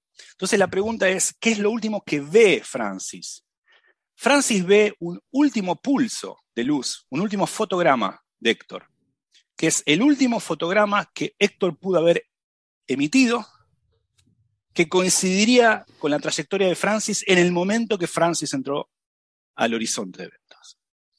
Es decir, en todo momento de la vida de Héctor, y en esto estarían de acuerdo eh, los dos, tanto Francis que calcula como Héctor que calcula, en todo momento de la vida de Héctor, en cada momento, 4 de la tarde, 3 de la, 5 de la tarde, 6 de la tarde, medido con el reloj de Héctor que está en la nave, siempre eh, eh, Francis está afuera del agujero negro, cada vez más cerca, pero siempre afuera. Y Francis solo entra al agujero negro al tiempo infinito de Héctor. Desde el punto de vista de, Francis, yo decía, Francis entró a las 3 de la tarde. Francis sabe que el tiempo ese que transcurrió para Héctor es un tiempo infinito. Tiene la certeza de de que toda la historia del universo pasó, pero no la vio no le pudo haber sido llegada esa información. La historia entera del universo le fue llegada desde hasta una última imagen. Y esa última imagen, que podemos llamar el último pulso que retorna, y ahora voy a decir por qué, vamos a hacer un experimento imaginario para entenderlo mejor, que no está en el video, pero para completar un poco la idea, es eh, el momento en el que uno puede definir que el agujero negro se formó. Vamos a, vamos a ser más precisos. compliquemos un poco el experimento. Supongamos que Francis lleva un espejo con él. Entonces, eh, nosotros desde la nave, Héctor emite un rayo de luz, ese rayo de luz rebota en Francis y en un momento va a parar de vuelta a la nave, a la nave de Héctor. Es decir, Héctor lanza un rayo de luz, tarda mucho en llegar, pero vuelve en un momento. Espera un rato, emite otro rayo de luz, tarda más, porque Francis ahora está más lejos, más cerca del agujero negro, entonces el rayo de luz tarda más, pero en algún momento vuelve. Y sigue pasando. Hay un momento en el cual Héctor emite un rayo de luz y ese rayo de luz nunca vuelve, a pesar de que, a pesar de que él sigue viendo a Francis ahí afuera del agujero negro. Pero en ese, eh, ver, a, ver a Francis, pero él va siempre a ver que ese rayo de luz sigue llegando a Francis y ya no lo, no lo alcanza nunca más. Entonces, el último pulso de luz es ese pulso en el cual Héctor emite, pero ese pulso nunca vuelve. A pesar de que, a partir, luego pasado ese momento, sigue viendo a Francis afuera. Y el rayo de luz de él llegando a Francis, pero nunca alcanzándolo. Entonces, uno puede decir que en todo momento de la vida de, Héctor, Francis siempre estará fuera de agujero negro. En esto estarán de acuerdo los dos. Pero Francis ve un último, un, último fotograma de Héctor. Eso, eso, es muy interesante. Eso quiere decir que efectivamente hay un último fotograma. Eso quiere decir que hay una desconexión causal entre Francis y yo en ese momento. Exactamente. Cuando llega ese último pulso, ya yo no soy capaz de influir para nada en la vida de Francis. Exactamente. No hay nada que yo pueda hacer. Perfecto. Por eso es que se dice que los horizontes de los agujeros negros, o si se quiere, todos los agujeros negros, son objetos teleológicos. Existen en el sentido de que a partir de un momento están dados a ser. Ya no podré influir en que no sean. A partir de un dado momento, si yo me pregunto, en mi momento, eso existe, todavía no, pero a partir de un dado momento mío, eso ya no puede ser alterado y ya va a ser. Entonces existe como objeto teleológico. Si yo me, ahora soy Héctor y me lanzo hacia el agujero negro, voy a llegar a él y ese objeto existe en realidad. Pero eh, si me quedo en la nave, ese objeto para mí nunca es, es en un tiempo remoto. Pero a partir de un dado tiempo finito, ese objeto ya no le es más que dado ser. No puede ser nunca afectado. Esto parece Hegel, pero digo. Pero eso, eh, fíjate, fíjate lo que estamos diciendo. Eso quiere decir que es un chiste lo de Hegel. Es que odio a Hegel y cucuando hay mucho palabrerío digo esto parece Hegel con una forma peyorativa. La fenomenología del espíritu es el peor libro escrito por la humanidad. no lo he leído. Efectivamente es que me pareció un poco confuso esa última parte con las palabras, por eso me quedé con la, idea de que, de que mm, existe esa desconexión causal, ¿no? Pero eso quiere decir que entonces en esta idea de que llega al final del universo y tal, cuando llega al final del universo, esa zona cerca del horizonte es el sitio más seguro para estar, porque el final del universo no te va a afectar, o sea, tardará un tiempo infinito en llegarte según tú estás cayendo hacia ese... Eh, Exactamente. o sea, tendemos a pensar que es la muerte, el caer en un agujero negro, porque entonces no puedes salir, pero desde cierto punto de vista puede ser la salvación. Cuando ya, ya, es inevitable la destrucción total, tú te tiras a un agujero negro y lo que esté pasando en el universo por fuera de ti tarda un tiempo infinito en afectarte. Exacto, porque el tiempo ahí no transcurre para el, para el observador eh, exterior. No puede, no puede afectarte porque todo lo que ocurre en el infinito, para el punto de vista de un observador exterior, está eh, detenido en el tiempo. Me parece alucinante. Eh, es, increíble, pero, pero es, notable porque incluso cuando Francis está todavía fuera del agujero negro, ya no le pueden afectar más cosas. Hay un, último fotograma que ve que es el, fotograma que lo alcanza cuando él está dentro. Cuando él está dentro. Y, eso es, la, la, última observación. Y ese, ese fotograma ha sido emitido un tiempo finito tuyo a pesar de que tu cálculo dice que tiene que esperar infinito tiempo para que Francis entre, pero hay un tiempo finito para el cual yo puedo afectar ese entrar. Mm. Imagínate Sin embargo, él todavía puede afectarme a mí. O sea, quiero decir, esto es muy confuso, pero la verdad es que si uno tiene en mente el diagrama, como eh, el que eh, hizo Gastón en este vídeo, que no dejo de recomendarles, eh, en, en, el diagrama se ve muy claro que yo puedo emitir un fotón a 45 grados y que hay un último fotón que puedo emitir antes de que Francis cruce. Luego puedo seguir emitiendo fotones y le llegarán, pero es después de que él cruce. Pero claro, claro. Eh, sí, exacto. Una vez que Francis entró al agujero negro, seguirá viendo tu imagen. Porque tus fotones que vos emitís siguen entrando al agujero negro y alcanzan a Francis por un tiempo. Pero eso también tiene un límite, porque en un momento Francis ya habrá alcanzado la singularidad y ahí tus fotones ya eh, llegarán a la singularidad, pero cuando Francis ya entró ahí. Entonces, eh, adentro del agujero negro las cosas se complican bastante más.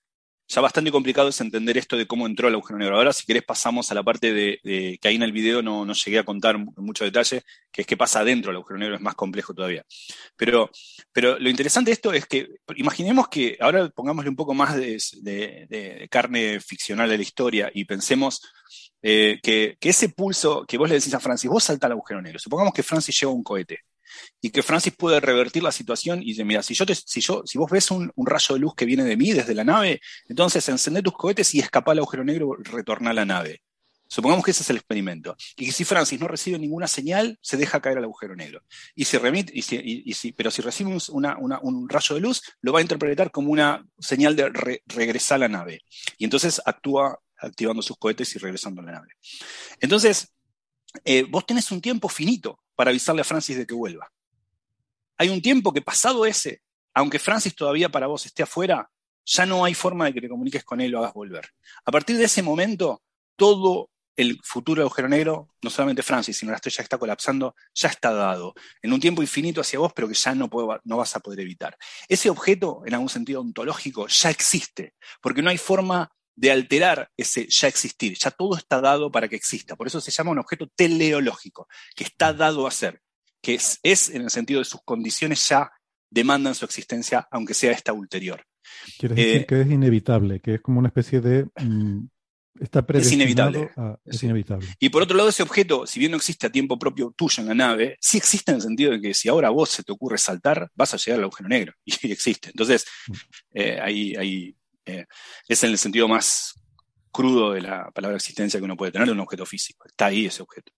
Ahora bien, eh, volviendo al otro. Voy, voy, a rectificar, voy a rectificar lo que dije antes. Entonces, no es cierto que Francis esté desconectado causalmente de mí, pasado ese instante de último fotón, porque yo sí puedo influirle, lo que no puedo es... Exacto, él, no a vos. Exactamente, o sea, lo que no puedo es influirle antes de que cruce el horizonte. Claro. Eh, él podrá seguir recibiendo mis señales después de cruzar el horizonte, lo que luego ya no podrá influirme él a mí, de alguna forma. No puede responder de ninguna manera. Exactamente. Entonces, eh, ahora eh, hay todo otro capítulo que se abre a partir de esto, que en el video dejé al final solamente, que es qué ocurre cuando Francis entra. Algo que para vos ya está más allá del infinito en tu tiempo, ya no, no existe en tu universo exterior. Pero para Francis sí, porque Francis entra y dice, mire, a mí me lanzaron un agujero negro, pasaron las 3 de la tarde, ahora yo estoy adentro, no sentí nada dramático cuando entré, solamente que ahora no puedo salir, pero de hecho, si el agujero negro es lo suficientemente grande, es un astro que ni siquiera es muy denso, no, ni siquiera sufre espaguetización, ni se desmiembra su cuerpo, ni nada. Eso pasa para agujeros negros pequeños, que son muy densos, pero agujeros negros grandes, son, uno entra y son menos densos que el agua, no sentiría absolutamente nada, solo que no pueden salir más. Pero un traje, un astronauta perfectamente resistiría eso, incluso mecánicamente. La radiación no es una idealización. ¿La radiación que le llega sigue aumentando de frecuencia o eso es solo hasta el horizonte? Claro, esa es otra muy buena pregunta, que es ese, ese, ese redshift, ¿no? Eh, ¿Qué le pasa? Entonces hay que tener mucho cuidado con esa, con, esa pregunta, porque el redshift, o sea, el, corrimiento al rojo, como siempre depende para un dado tiempo, ¿no? uno tiene que especificar respecto a qué observador con qué tiempo. Y ahí hay un problema, porque eh, hay un problema que es una singularidad eh, ficticia, que es del sistema de coordenadas que uno usa cuando describe un agujero negro en las coordenadas usuales de Schwarzschild. Es las más fáciles para entender lo que ocurre, porque son esféricamente simétricas de manera manifiesta. Pero cuando uno hace esos experimentos y quiere entender con cuidado cuál es el redshift eh, físico que, sufre, por ejemplo, una, cualquier onda, cualquier eh, rayo que emite, tienen que tener cuidado con las condiciones de contorno que pide, que, que, son, tienen que ser regulares en el horizonte, es decir, tienen que evitar esa singularidad ficticia propia del sistema de coordenadas que usó. Entonces tienen que usar, lo, hace en un sistema de coordenadas que sea regular ahí, por ejemplo, el sistema de Eddington-Finkelstein, sistemas de coordenadas que, son, que hacen todo regular en el horizonte, y ahí uno ve que no, no, no es que hay una acumulación infinita de energía. Cuando... sí, a lo mejor nuestros oyentes se pierden con esto de singularidades ficticias por el sistema de coordenadas, que piensen en el polo de la Tierra, el polo norte y el polo sur, que por ese sistema de coordenadas de longitud y latitud que ponemos a la Tierra, que es muy útil, nos aparecen singularidades en los polos, ¿no? Eh, pero no son singularidades reales. Uno puede caminar por el polo y no pasa absolutamente nada. Sin embargo, si uno va con un sistema de coordenadas de longitud y latitud, al llegar al polo eh, se, rompen eh, las matemáticas, no funciona bien. Exacto, a veces uno tiene una mala descripción geométrica de un espacio que es totalmente bien comportado y la descripción geométrica per se tiene algún tipo de, singularidad. Eh, mm. Esto pasa con los agujeros negros. Los horizontes son, son regiones especiales porque vos no puedes salir de ahí, pero no son regiones especiales en las que algo diverge o eh, físicamente. Entonces, mm. guarda cuando vemos que, es como algo puede... puedes caminar sobre el polo y no te pasa nada, no cambia nada, pero, pero, la forma en la que tú lo describes matemáticamente tiene esa singularidad ahí. Entonces, cuando uno mide, mide el redshift con un sistema de coordenadas singular, puede ver un, tipo de, energía que explota, pero eso es porque la, componente temporal de la métrica explota y uno mide la energía en, términos del paso del tiempo, porque uno es como la inversa de la otra. Entonces, si uno mira en efecto cuál es el corrimiento al rojo, el cruzar el horizonte, es, eh, no, es una acumulación infinita de energía, no es que se queda calcinado por la energía que emite, eh, porque hay una compensación entre el flujo y el, corrimiento no, estoy seguro si estamos hablando de lo mismo, aunque eso también parece interesante. Creo que estás hablando del redshift, de la propia radiación del astronauta. Yo me refiero a la que recibe del universo, que sabemos que al acercarse al horizonte se va azulando cada vez más, se vuelve cada vez más energética. Sí, no, no, me refiero a esa, me refiero a esa. Pero si uno tiene en cuenta cuáles son las, las condiciones de contorno que uno tiene que pedir en el horizonte, que son condiciones eh, ingoing, o sea, que solo entran en un sistema de coordenadas que es perfectamente regular ahí, entonces uno ve que no, no calcina, eh, no, no, no, tiene un pico de energía infinita a medida que cuando Francis entra al agujero negro. No, lo, es que la radiación eh, lo, termina. Por un, por un argumento muy parecido a por qué ve un último fotograma, está relacionado con lo mismo.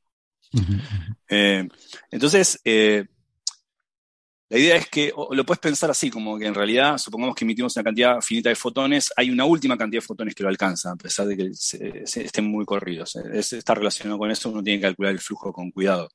Eh, una vez que Francis entra al agujero negro, es una cosa extrañísima. Francis entró al agujero negro y ahora está en un lugar no del todo oscuro, porque todavía sigue recibiendo luz de afuera. Luz de afuera que no le viene de cualquier lado, viene solo de sus espaldas, porque él está, supongamos que salta de boca al agujero negro o si salta de espaldas, sigue viendo solamente adelante suyo las, luces que llegan de una nave, ya no existen probablemente, pero que siguen llegando hacia él. Y él ya está dentro del agujero negro. Si pudiese dar vuelta y mirar sus espaldas eh, hacia, hacia la singularidad, vería que está todo absolutamente oscuro, porque nada de más adentro del agujero negro lo alcanza. Pero más interesante que esto es el hecho de que adentro del agujero negro eh, cuando uno mira las ecuaciones de Einstein, eh, mejor dicho, las soluciones a las ecuaciones de Einstein que describe un agujero negro, una de las primeras soluciones encontradas, que es la de Schwarzschild, que la encontró en Navidad de 1915 y la publicó el año siguiente, unos meses después, eh, que describe un agujero negro, uno mira que cuando uno cruza el horizonte hay una inversión en el carácter temporal y espacial de las coordenadas. ¿Qué quiere decir esto? Cuando uno estudia la teoría de la relatividad general, tiempo y espacio entran de manera muy parecida. Por supuesto, el tiempo es tiempo y el espacio es espacio, no es lo mismo. Pero se parecen mucho el roles que cumplen las ecuaciones. Esto está relacionado con lo que se llama covariancia, que, es el hecho de que uno, el espacio-tiempo como un entramado tetradimensional es irreducible. Uno no puede hablar de espacio y tiempo siempre separadamente. En las ecuaciones de Einstein se mezclan.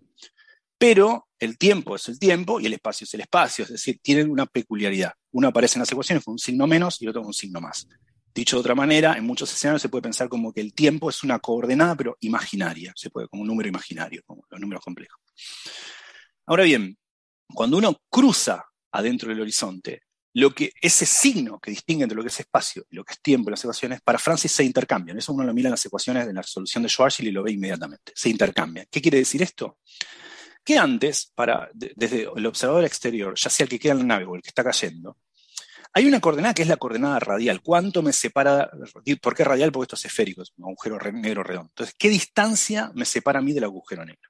Y hay otra coordenada que es el tiempo, que cada observador ve su propio tiempo, pero cada observador tiene un tiempo. Y es mi coordenada temporal, a qué velocidad hago mi reloj. Son dos coordenadas, la distancia, la coordenada al centro del agujero negro y el tiempo. Ahora, cuando un observador entra al agujero negro, estas dos, en las ecuaciones, estas dos se intercambian. Lo que pasaba a ser para un observador exterior, la distancia que le falta para llegar al centro del agujero negro, para un observador adentro es, pasa a ser el tiempo que me falta para llegar al centro. Ahora vamos a entender qué quiere decir eso. Lo repito. Para un observador, lo que para un observador exterior, ya sea Francis cayendo o Héctor en la nave, era la distancia, la distancia que aún me falta recorrer para llegar al centro del astro. Cuando entré al, al astro, pasa a ser el tiempo que me falta para alcanzar el centro del astro. Y viceversa. Lo que para afuera era el tiempo que voy a tardar en llegar al centro del agujero negro, para el observador que cae es un tiempo finito. Cuando entra el agujero negro, pasa a ser la distancia que me falta para llegar a ese centro.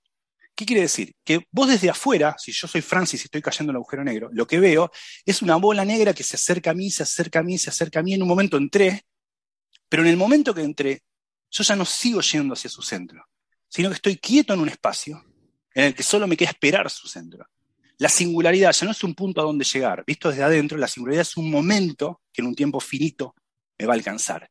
Adentro, una vez que Francis entró al agujero negro, lo que ve es un universo oscuro en el que de repente se contrae hasta ser infinitamente pequeño. Ya no es llegar a un punto donde las leyes de la física se quiebran, sino es esperar un momento en el cual la física, las leyes de la física se, se, acaban. Eso no es equivalente a moverte a una cierta velocidad, con lo cual estar a una distancia de algo equivale a esperar el tiempo en que ese algo te va a alcanzar. Eh, eh, eh, es muy buena observación esa porque, porque para entenderla bien, justamente es qué pasó en el medio. Afuera el espacio era espacio y el tiempo era tiempo. Adentro el espacio es tiempo y el tiempo es espacio. ¿Qué pasa en la mitad? ¿Qué es la mitad? Bueno, la mitad es el momento de transición, el horizonte de eventos. En el horizonte de eventos, este intercambio entre el espacio y el tiempo está realizándose. ¿Y eso qué significa? El horizonte de eventos, la superficie del agujero negro, existe a la velocidad de la luz. Uno puede mostrar eso. Del diagrama, del diagrama de Penrose, se ve que el horizonte en sí mismo es algo a 45 grados.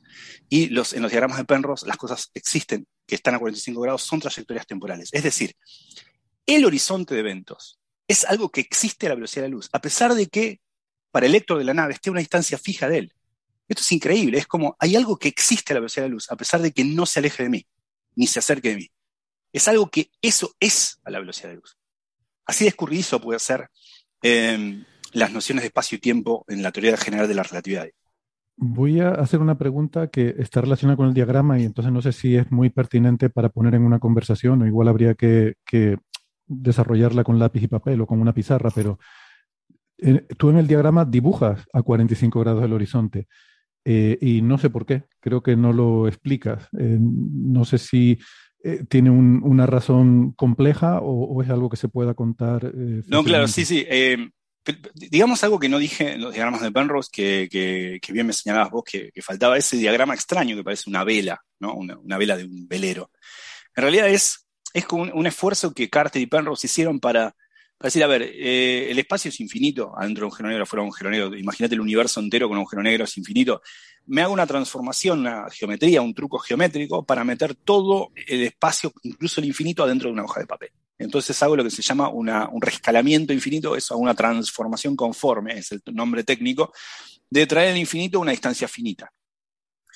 para poder entender en mi dibujo todo lo que ocurre. Es decir, ah, está esta línea que, representa el infinito, que por supuesto yo no puedo llegar nunca en tiempo finito, pero acá en el, papel me es cómodo dibujar en el, sobre el papel, entonces lo traigo a tiempo finito. Esa transformación conforme deforma mucho las cosas, trae el infinito dentro de una hoja de papel, eh, hace que las líneas, las trayectorias rectas a veces, por, como el precio a pagar por traer el infinito, se curven un poco. Es como que uno fuerza a meter algo dentro de una caja muy pequeña, entonces las cosas se curvan, ¿no? Es como querer meter fósforos en una caja más chica que un fósforo, va a tener que curvar el fósforo. Algo parecido pasa con las geodésicas. Lo que es una línea recta en unas coordenadas usuales, en, el diagrama de Penrose hay que rescalearlo. Ahora bien, hay una cosa que los las transformaciones conformes respetan, y es, son los ángulos. Y las cosas que van a, 45 grados en los diagramas de espacio-temporales, como uno rescalea la velocidad de la luz de una manera cómoda para que sea igual a 1, van siempre a 45 grados. Entonces, incluso en un diagrama tan deformado como el de Penrose, donde el infinito está dentro de una hoja de papel, los ángulos se respetan. Y lo que está a 45 grados es aquello que puede ser recorrido con un rayo de luz sobre él. Las trayectorias de los rayos de luz están siempre a 45 grados. Ahora, eh, cuando uno mira en cualquier coordenada, porque repito, esto preserva los ángulos, cualquier sistema de coordenadas que uno quiera usar para describir un agujero negro, va a, encontrar que el horizonte de eventos, teniendo en cuenta el tiempo que transcurre en él, es una esfera, pero que existe en el tiempo, porque perdura, eso es, está siempre a 45 grados. Siempre existe la velocidad de la luz. Es algo increíble que algo que no se mueve exista a la velocidad de la luz. Eso es algo, eh, algo notable. Eh, y y es propio de la relatividad general, porque a veces uno elige sistemas de coordenadas en los cuales las cosas parecen moverse en un sistema de coordenadas y no otro. Un ejemplo muy sencillo es el, universo en el que vivimos. Es asintóticamente de Sitter, que quiere decir que si uno espera que se diluya mucho, se acelera de manera exactamente exponencial. No solamente se expande, se acelera de forma exponencial. O se expande de manera casi exponencial, pero va tendiendo a expandirse de manera exponencial. Un universo que se expande exactamente de manera exponencial, en un sistema de coordenadas puede pensarse estático en un sistema de coordenadas distinto, que crece junto al universo, se puede escribir estático, Y ahí aparece un horizonte también, que es el horizonte cosmológico. De alguna forma es como la contracara a lo que estamos viendo con los agujeros negros. Los agujeros negros acá existe algo que está a distancia fija, así como en la cosmología el horizonte cosmológico está a distancia fija, pero que existe la velocidad de la luz. Y en, el sistema cosmológico, en las coordenadas usuales que uno escribe Robertson Walker, un universo que se expande exponencialmente, es un horizonte que se expande a la velocidad de luz, que existe a la velocidad de la luz también. Entonces hay muchos, o sea, esto es muy escurridizo porque hay que hablar de cosmología, es otro tema, pero hay muchas similitudes entre cosmología y, agujeros negros. Se parecen mucho y también difieren en otras cosas.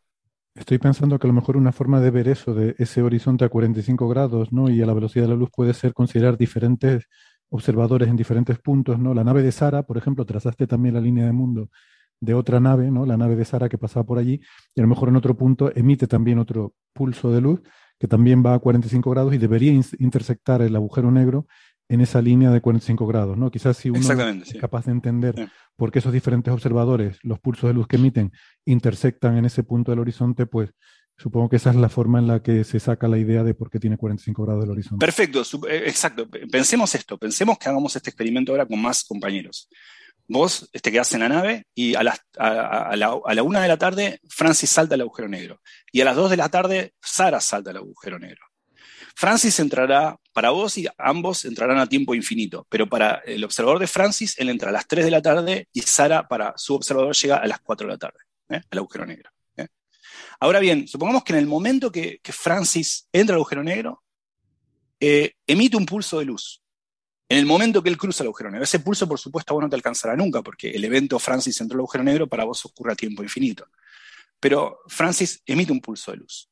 Bueno, Sara recibirá ese pulso de luz cuando entra al agujero negro una hora más tarde, pero en el mismo lugar, en el horizonte mismo. Vería un mm. destello de luz que Francis emitió una hora atrás, en ese mismo punto. Entiendo, claro, claro, claro. De ahí lo de que se, existe la eh, velocidad. Uno diría, ¿de dónde viene este rayo de luz? De acá. Hace una hora salió de aquí mismo. Hace una, exacto. Es como que la luz está congelada ahí, por decirlo de alguna forma. O que el horizonte.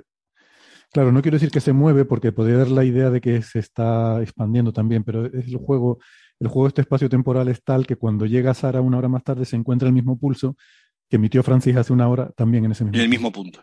Entendido. Es, es curioso, sí, muy interesante. Bueno, em, volviendo entonces a la parte quizás más práctica de la formación de los agujeros negros, tú en el vídeo em, das tres propuestas de cómo se puede interpretar lo que es la formación del agujero negro, ¿no? Y te quedas con la tercera como la más satisfactoria, esta geométrica, del momento en el cual Francis ya no me puede, o, el fotón que rebota en Francis ya no me puede volver a llegar. Esa es la forma más geométrica. A mí me gusta, sin embargo, la segunda propuesta que das, em, porque es la que me hace entender cómo en el mundo real pueden existir agujeros negros a pesar de este efecto de apilamiento. Y es que, claro, claro es cierto que según la materia se va apilando sobre el horizonte, eh, que, yo siempre digo, a ver, no pasa nada. Si los agujeros negros fueran una especie de artefacto resultado de apilar materia sobre el horizonte, no importa, porque visto desde fuera sería exactamente equivalente a que estuviera toda la masa en la singularidad central. No cambia absolutamente nada, seguiría dando la misma foto, teniendo los mismos efectos. Eh, desde lejos es equivalente una singularidad con toda la masa en el centro que que la masa esté apilada en capas según ha ido cayendo. Pero además está la situación de que según esas capas de materia van eh, acercándose al horizonte, realmente es cierto que no llegan nunca, desde mi punto de vista externo, no llegan nunca a cruzar ese horizonte, pero sí que es cierto que ya se forma un nuevo horizonte que es el del agujero negro existente más esa materia que está cayendo y ese nuevo horizonte sí que está por encima de esas capas. O sea, esas capas sí que atraviesan el nuevo horizonte. O sea que visto el agujero negro como el agujero negro más la materia que está acretando, sí que llega a cruzar. claro, sí, sí. Y, ese es, todo un mundo en relatividad general estudiar esos, esos, esas soluciones que se llaman evolving horizons, horizontes que, que evolucionan. Que los evolving horizons eh, a veces no son, eh, no van a, no existen a veces luz como el otro. Y tiene en cuenta este back reaction, ¿no? Es decir, esta, esta, esta retro, retroacción sobre el mismo, la misma geometría. ¿Esto que la propia partícula contribuye al agujero negro. Exacto. Cuando uno piensa, yo lanzo a Francis a un agujero negro de cuatro masas solares, eh, uno piensa, bueno, ¿cuánto Francis? Lo que sería una partícula de prueba, es decir, como es tan, su masa es tan pequeña comparada con cuatro masas solares, uno no va a tener en cuenta la masa de Francis y lo piensa como una partícula sometida a la, a la geometría del espacio-tiempo impuesta por el agujero negro de cuatro masas solares.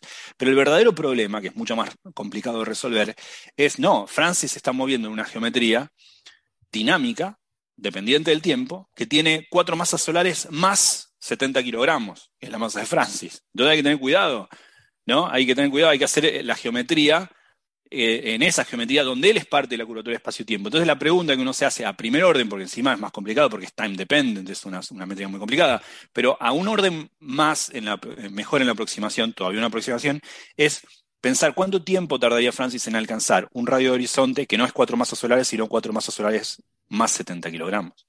Y eso, eso es un horizonte un poco más grande, porque el horizonte de un agujero negro es proporcional a su masa. Entonces, eso es una, una, región que está afuera del horizonte original. Y, es, y en esa, a toda, otra, una cosa que nos faltó decir, pero que también es cierta, es que si bien para el lector de la nave, Francis tarda un tiempo infinito en llegar al horizonte, tarda un tiempo siempre finito alcanzar cualquier distancia exterior al horizonte.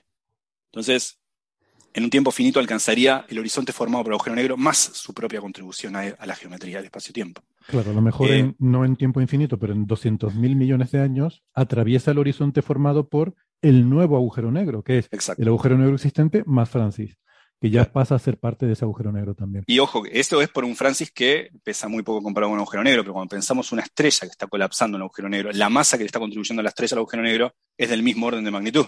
Claro. Entonces ya esa, eso ya no es una... eh, hay que estudiar la geometría de un horizonte que... eh, un evolving horizon, como un horizonte se va formando y cuando son time dependent, esos horizontes no son nulos, son más complicados, son mucho más, más complicados de, Sí, tenemos de en mente trabajar. la idea de soluciones estáticas, soluciones estacionarias de, eh, de singularidades de agujero negro, ¿no? Pero la, la realidad es más compleja, ¿no? No es, Sí, la solución y- de y es Schwarzschild es, una simplificación. una idealización. muy- y es tan complicado, eh, las ecuaciones de Einstein son tan complicadas porque son no lineales, que, que- que uno no, no hace sino recurrir a aproximaciones eh, cuasi estacionarias. Hay Mm. muchas, muchas eh, por ejemplo, están lo que se llaman horizontes aislados, eh, y uno intenta relajar estas hipótesis y trabajar con, con cosas, pero son muy complicadas las ecuaciones de Einstein. Entonces uno Su- supongo se ve que- un poco obligado. Supongo que se pueden hacer simulaciones numéricas, ¿no? Del Sí, sí, se hace mucho. estrella eh, Y, y relatividad numérica es un universo adentro de la teoría de la relatividad en sí misma. Son gente que trabaja con sus propias técnicas, sus propios programas. Y es algo muy complicado de hacer. ¿Por qué es complicado de hacer? No solamente porque las ecuaciones son no lineales. Eso no es algo que los físicos eh, se hayan visto por primera vez enfrentados con ello. Las ecuaciones de fluidos, Navier-Stokes, es muy complicado y también es muy, muy, complejo. El problema es cuando, eh, cuando los pasos de integración se vuelven eh, comparables con, con alguna escala característica de tu problema. Cuando hay singularidades, cuando hay horizontes donde el paso del tiempo se vuelve infinito o infinitamente lento para un observador. Entonces, uno, eh, hay un montón de, de problemas numéricos en el que compite el paso de tu run ejecuta o lo que fuere, o con las escalas características muy pequeñas de los problemas. Por eso, por ejemplo, en Navier-Stokes, las ecuaciones de fluidos, que son muy, muy complicadas, pero muchísimo más sencillas que la de la teoría de la relatividad general, eh, ¿cuáles son las preguntas abiertas? Las que, son muy complicadas de responder. Justamente, ¿se pueden crear singularidades a partir de condiciones eh, iniciales regulares y preguntas recíprocas? Eh, ¿Por qué es complicado? Porque dice, bueno, lo meto en una computadora y simula. No, justamente, cuando uno está haciendo preguntas sobre cosas singulares, como los sistemas de coordenadas cerca de los horizontes, o como la misma naturaleza del espacio-tiempo cerca de una singularidad, o cuando hace preguntas sobre Navier-Stokes, hay un problema, que es que el paso siempre, por mejor que sea tu método numérico, estás hablando del infinito. Entonces ahí hay problemas de ese tipo. Sí, sí.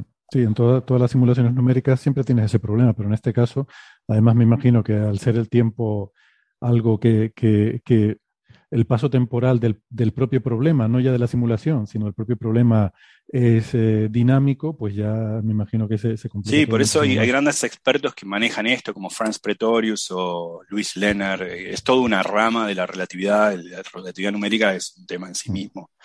Es muy complejo. ¿no?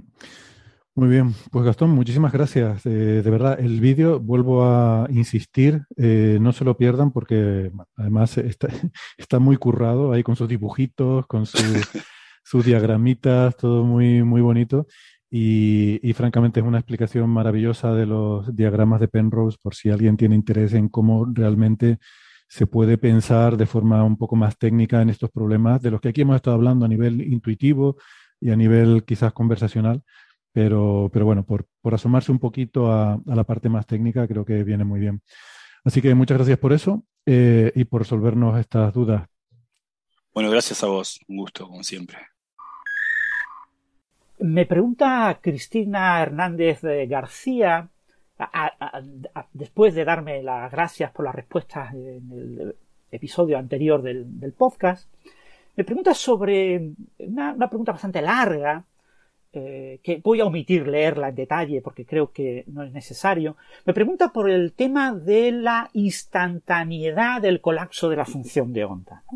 Cuando un eh, observador mm, con un sistema de medida mide un sistema cuántico, el colapso de la función de onda es instantáneo. Ella pone el ejemplo de eh, dos partículas entrelazadas en cierta propiedad y observadas por dos observadores independientes. Claro, eh, imaginemos que hay un tercer observador que observa cómo estos observadores miden. Para ese tercer observador tiene un tiempo propio, tiene su propio tiempo. Cada uno de estos observadores tiene su propio tiempo. Uno de ellos realiza una medida sobre esta propiedad entrelazada en una de las partículas y obtiene un resultado. Entonces, ¿cuándo la otra partícula cambia de resultado? ¿En qué tiempo? ¿Cómo se juega con los tiempos del observador que observa a los observadores, del observador que observa a cada partícula suya con su propio tiempo? ¿Cómo se juegan con todos estos tiempos? ¿Cómo ocurren estas cosas instantáneamente? Es decir, lo que pregunta Cristina es, ¿por qué el colapso de la función de onda es instantáneo? Y bueno, Cristina y, todos los oyentes, eh, tenéis que saber que esto es mentira. El colapso de la función de onda no es instantáneo. El colapso de la función de onda es dinámico, ocurre en el tiempo. Lo que pasa es que eh, tenemos que aclarar lo que era el sistema de medida y lo que se entendía eh, hace 90 años y lo que, eh, como lo entendemos desde hace unos 50 años y, y, cómo lo entendemos en la actualidad. ¿no? la idea del colapso de la función de onda es la siguiente. todo el universo evoluciona de manera unitaria. Tu sistema cuántico evoluciona en el tiempo y, tiene, y va adquiriendo estados de superposición eh, de sus estados. Y cuando eh, yo quiero medir ese sistema cuántico que está en una eh, superposición cuántica de varios posibles estados, cada uno de ellos con una amplitud de probabilidad que le va al cuadrado me da la probabilidad de que se encuentre en ese estado si yo lo mido. Cuando yo quiero medir este sistema cuántico, yo acoplo mi sistema de medida al sistema cuántico y obtengo un sistema completo, medidor medido, un sistema que incluye todo. Y ese sistema que incluye todo evoluciona en el tiempo de forma unitaria. Todo evoluciona de forma unitaria. Y llega un momento en el que, por la física y la dinámica del sistema medidor, algo cambia en el sistema medidor que eh, ese cambio lo interpretamos eh, como que ha ocurrido la medida. ¿Vale? Una flecha se mueve, un indicador me da un número, en una placa fotográfica aparece un pequeño eh, brillo asociado a la colisión de una partícula, cualquier cosa. Entonces, eh, después, una vez que ha ocurrido ese fenómeno, el observador eh, puede ir a mirar el aparato de medida y ver, mira, pues como el aparato de medida me pone la flecha hacia arriba, yo sé que el estado del sistema cuántico que estaba en un estado de superposición antes de la medida, ahora ha colapsado a un estado en el que representa esa flecha para arriba, ¿eh? ese estado concreto. Pero, ¿cuándo ha ocurrido ese colapso? El colapso no ha ocurrido nunca. El colapso es ficticio. El colapso de la función de onda, ese postulado, que es el postulado de la proyección del estado cuántico es un postulado que refleja la complejidad de los sistemas de medida macroscópicos. Como yo un sistema de medida macroscópico es tan complicado que no lo puedo describir con una función de onda específica con todos y cada uno de sus detalles microscópicos, como no puedo evolucionar el sistema conjunto, sistema cuántico medido y sistema clásico medidor, como no puedo hacer esa evolución unitaria conjunta, yo introduzco un postulado, que es el postulado del colapso de la función de onda, y digo, pues cuando haya acabado la medida, que la medida tardará un tiempo, que depende de la dinámica del sistema medidor. Un sistema medidor será más rápido, un sistema medidor será más lento.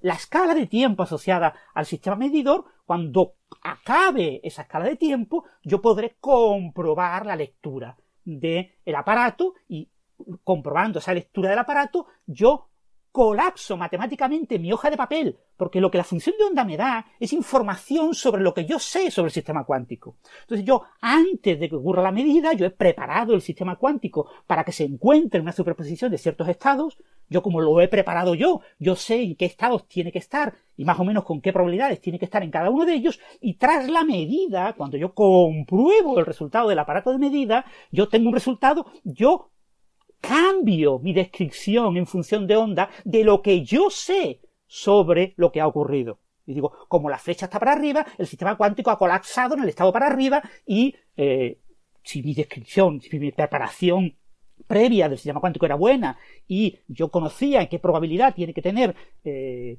eh, qué amplitud de probabilidad tiene que tener antes de la medida, pues yo sé qué probabilidad, con qué probabilidad voy a obtener ese resultado. Es decir, el colapso de la función de onda significa que yo en una hoja de papel escribo, escribo la nueva función de onda tras el proceso de medida. Pero el colapso de la función de onda no es un proceso físico. Lo que ocurre físicamente es que el sistema eh, de medida y el sistema medido se entrelazan, se superponen, interaccionan, y ese proceso de interacción es un proceso cuántico, hay, hay algo cuántico en el sistema medidor que interacciona con el sistema de medida, eh, el sistema de medida y el sistema medido, y esa interacción evoluciona en el tiempo. Es decir, aquí no hay ningún tipo de magia. No, es que el colapso de la función de, onda ocurra eh, de manera instantánea, completamente falso. De hecho, el colapso de la función de onda, repito, no existe. No existe. Eso es completamente ficticio. Es un concepto obsoleto que hace 90 años, que no se entendía bien la mecánica cuántica, pues se introdujo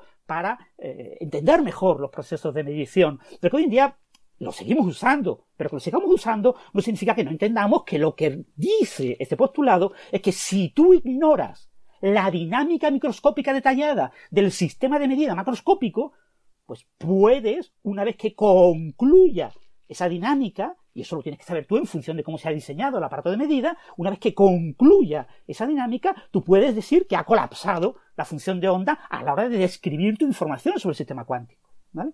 Pero eso no significa que ocurra físicamente. Lo que ocurre físicamente es una interacción del sistema medidor-medido. De hecho, cuando el sistema medidor es un sistema cuántico, cuando yo conozco con todo lujo de detalles cómo evoluciona el sistema que mide y cómo evoluciona el sistema medido durante la medida, yo normalmente no necesito el colapso de la función de onda para nada, yo no lo uso, yo directamente evoluciono unitariamente ambos sistemas en interacción y veo los resultados.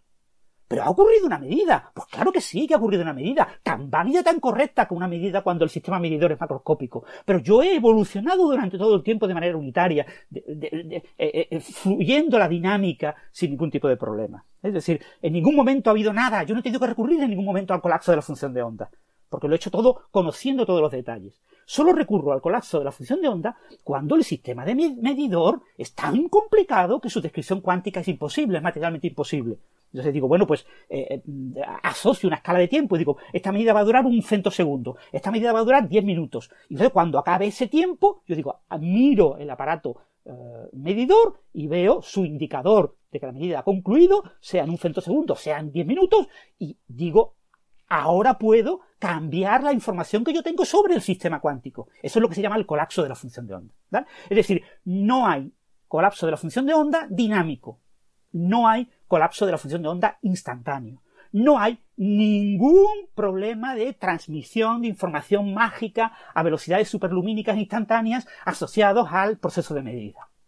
¿Qué pasa con el entrelazamiento? ¿Qué pasa si yo mido dos partículas entrelazadas en una cierta propiedad eh, por ejemplo, una es eh, roja y la otra es verde. Entonces, cuando uno observa, yo, un observador no sabe si esta partícula es roja o es verde, pero mide esta partícula y ve que es roja. Automáticamente la otra tiene que ser verde. ¿Este proceso ocurre de forma instantánea? ¿Cambia algo? No cambia absolutamente nada. El entrelazamiento, el entrelazamiento no es una conexión física entre partículas. El entrelazamiento no significa que haya una especie de cuerda o una especie de agujero de gusano o algo mágico que conecte ambas partículas, de tal manera de que cuando se haga una medida en una de las partículas, yo eh, obtengo un resultado, se transmite información por ese canal mágico, por esa cuerda mágica, por ese agujero de gusano mágico a la otra partícula y de forma más o menos instantánea la otra partícula cambia su estado. ¿vale? Eso no es verdad, eso no ocurre así. ¿vale? El entrelazamiento es una correlación más fuerte que la correlación clásica, gracias a que las amplitudes de probabilidad son números complejos y permiten que haya probabilidades que son de tipo sustractivo, lo que a veces se llama probabilidades negativas. Yo puedo hacer interferencia constructiva y destructiva, algo que permiten las funciones de onda. La interferencia destructiva implica procesos equivalentes, entre comillas, a, algo de probabilidad negativa, algo que está más allá de lo que la física estadística permite. La física estadística solo permite probabilidades positivas. Entonces, el entrelazamiento es una correlación un poco más fuerte que la correlación clásica gracias a esas, entre comillas, probabilidades eh, negativas, esas amplitudes de probabilidad que tienen una fase y que permiten interferencia constructiva y destructiva, ¿no? Como en el experimento de la doble rendija. Entonces, eh, eh, que si yo tengo una partícula que es roja, pero yo no lo sé, yo no sé que está en roja, porque yo le he preparado un estado rojo-verde, ¿vale? Entonces, la otra partícula está preparada en un estado verde-rojo. Y si yo supiera cuáles son los estados, yo tuviera esa información de que esta roja y que esta es verde, pues yo podría predecir el resultado del entrelazamiento. Pero lo que nos dice la física cuántica es que hay una dinámica, cada una de esas partículas ha surgido de manera complementaria y evolucionan dinámicamente de manera parecida, si no interaccionan con ningún sistema de medida. Y que un, un momento en el que yo hago un proceso de medida, obtengo un resultado, ¿vale? Eh, yo ya sé qué valor tiene la otra partícula para el mismo tipo de medida. ¿eh? Para el mismo tipo de medida, la otra partícula tiene resultado complementario. Yo ignoraba qué resultado tenía. Ahora ya sé qué resultado tengo. ¿eh? Es como yo tenía dos bolas, una roja y otra verde. Medí esta roja, pues la otra tiene que ser verde. O medí esta verde, la otra tiene que ser roja. Eso es, lo, eso es algo puramente clásico. Pero, pero ¿por qué es más poderoso esa correlación eh, que las correlaciones clásicas? Fundamentalmente porque las amplitudes de probabilidad pueden sufrir fenómenos de interferencia constructiva y destructiva por esas probabilidades que son, son, números complejos que están asociados a las amplitudes de probabilidad. ¿eh? Entonces, eso me da un poquito de más correlación. No es una correlación 100%, es una correlación, pero es una correlación más fuerte que la correlación clásica, pero nada más. O sea, que nadie se imagine que ocurre una transferencia instantánea de información, que nadie se imagine de que pasa algo ahí, no pasa nada. Yo he preparado dos partículas, lo que pasa es que yo ignoro el estado detallado de cada una de ellas y lo único que sé es que cada una de ellas está en un estado de superposición de varias posibilidades. Entonces, yo no sé en qué estado concreto, pero nada más, ¿vale? Entonces, cuando yo mido, yo instancio mi conocimiento. Yo ignoraba, mido y ahora conozco. Entonces, ¿qué problema hay con los tiempos? Pues ninguno, la relatividad aplica para todo. Esto es un proceso que ocurre eh, eh, en el espacio-tiempo y que cumple con todas las leyes de la relatividad. Si un observador mide en su tiempo propio un cierto resultado y ese resultado es observado por un tercer observador eh, en otro tiempo propio, pues ya está, pues eh, eh, cada uno lo hace en su tiempo. Aquí no hay problemas de simultaneidad, etcétera. las reglas de la, de la relatividad especial, las transformaciones de Lorentz me permiten transformar esos tiempos en función de, de cómo se hayan movido esos observadores en el espacio-tiempo. Y si, y si este observador en un cierto tiempo observa que la partícula colapsa, ¿en qué tiempo lo observará el otro observador que tiene la otra partícula entrelazada? Pues cuando haga el experimento cuando haga el experimento. Si lo hace eh, eh, antes o después, pues habrá ahí un juego de informaciones. Pero ¿qué pasa si los dos hacen el experimento eh, y en un sistema de coordenadas lo hacen simultáneamente y en otro sistema de coordenadas el A lo hace antes y el B lo hace después, o en otro sistema de coordenadas el A lo hace después y el B lo hace antes? No pasa absolutamente nada. Se cumple la relatividad de toda la vida sin ningún problema. ¿Vale? Ningún problema. Aquí no hay nada mágico que se haya transmitido entre las partículas. Estaban correlacionadas y lo que hemos instanciado son esas correlaciones. Ignorábamos, ignorábamos qué valores concretos tenía el sistema cuántico de esa propiedad que está entrelazada. Una vez que medimos, conocemos esos valores. Si un observador realiza la medida del estado de la partícula antes de recibir la información del resultado del otro observador, pues entonces dirá, mira, pues tiene que coincidir con lo que yo tuve, ¿vale? Tiene que haber una coincidencia. Y esta es información que se transmite, información clásica, que se transmite a la velocidad de la luz, etc. Pero que no hagáis ningún tipo de movida con la instantaneidad. Por favor, que todos los oyentes de Coffee Break sepan eh, y, y tengan claro que la instantaneidad no existe en física. Es una aproximación a procesos rápidos. Un proceso es instantáneo porque es aparentemente instantáneo, porque ocurre a una escala de tiempo más corta que la escala relevante para un cierto sistema. Si yo tengo un sistema que evoluciona en horas, pues un proceso que ocurre en un segundo es instantáneo. Un sistema que evoluciona en segundos, pues verá que ese proceso no ha sido instantáneo.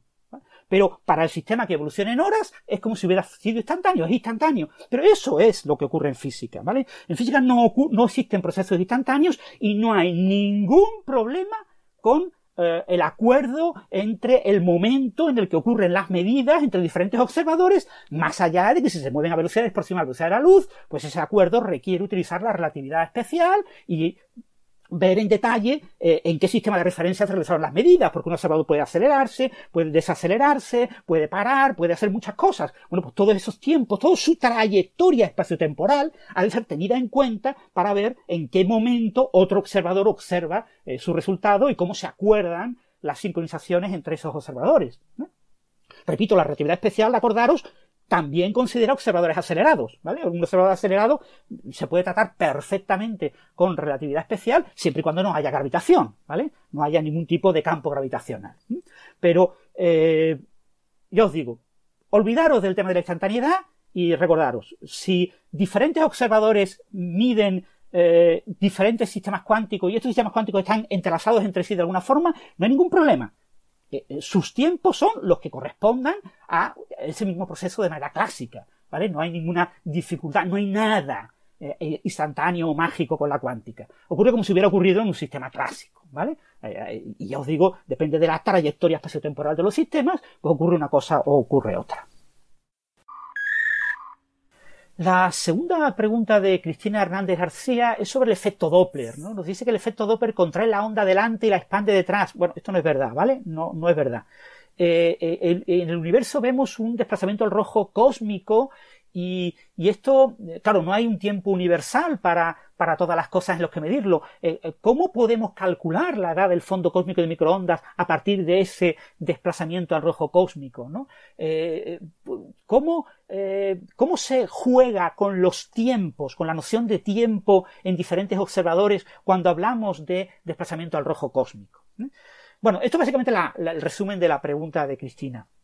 De lo primero, el efecto Doppler y el efecto de desplazamiento al rojo cósmico, el desplazamiento al rojo por efecto Doppler y el desplazamiento al rojo por efecto cósmico, mm, debido a la expansión cósmica, no son el mismo fenómeno físico, ¿vale? No es un fenómeno, el fenómeno Doppler, el efecto Doppler es el mismo efecto que ocurre en relatividad cuando yo tengo eh, dos observadores que se mueven a velocidades distintas y que por lo tanto tienen tiempos propios distintos. Entonces yo tengo que jugar con los tiempos y hacer una transformación de eh, relatividad especial para ver en qué tiempo eh, en mi reloj propio yo observo lo que ocurre en el otro reloj.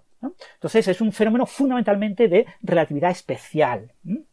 Es verdad que la onda se contrae delante y se expande detrás, es decir, un paquete de ondas, eh, eso no, no, es así, eso se llama dispersión. Eh, cuando tengo un paquete de ondas, que las ondas que van por delante eh, se expanden o contraen en función de si es dispersión directa o inversa, normal o anómala, ¿no? Es en función de, la nomenclatura.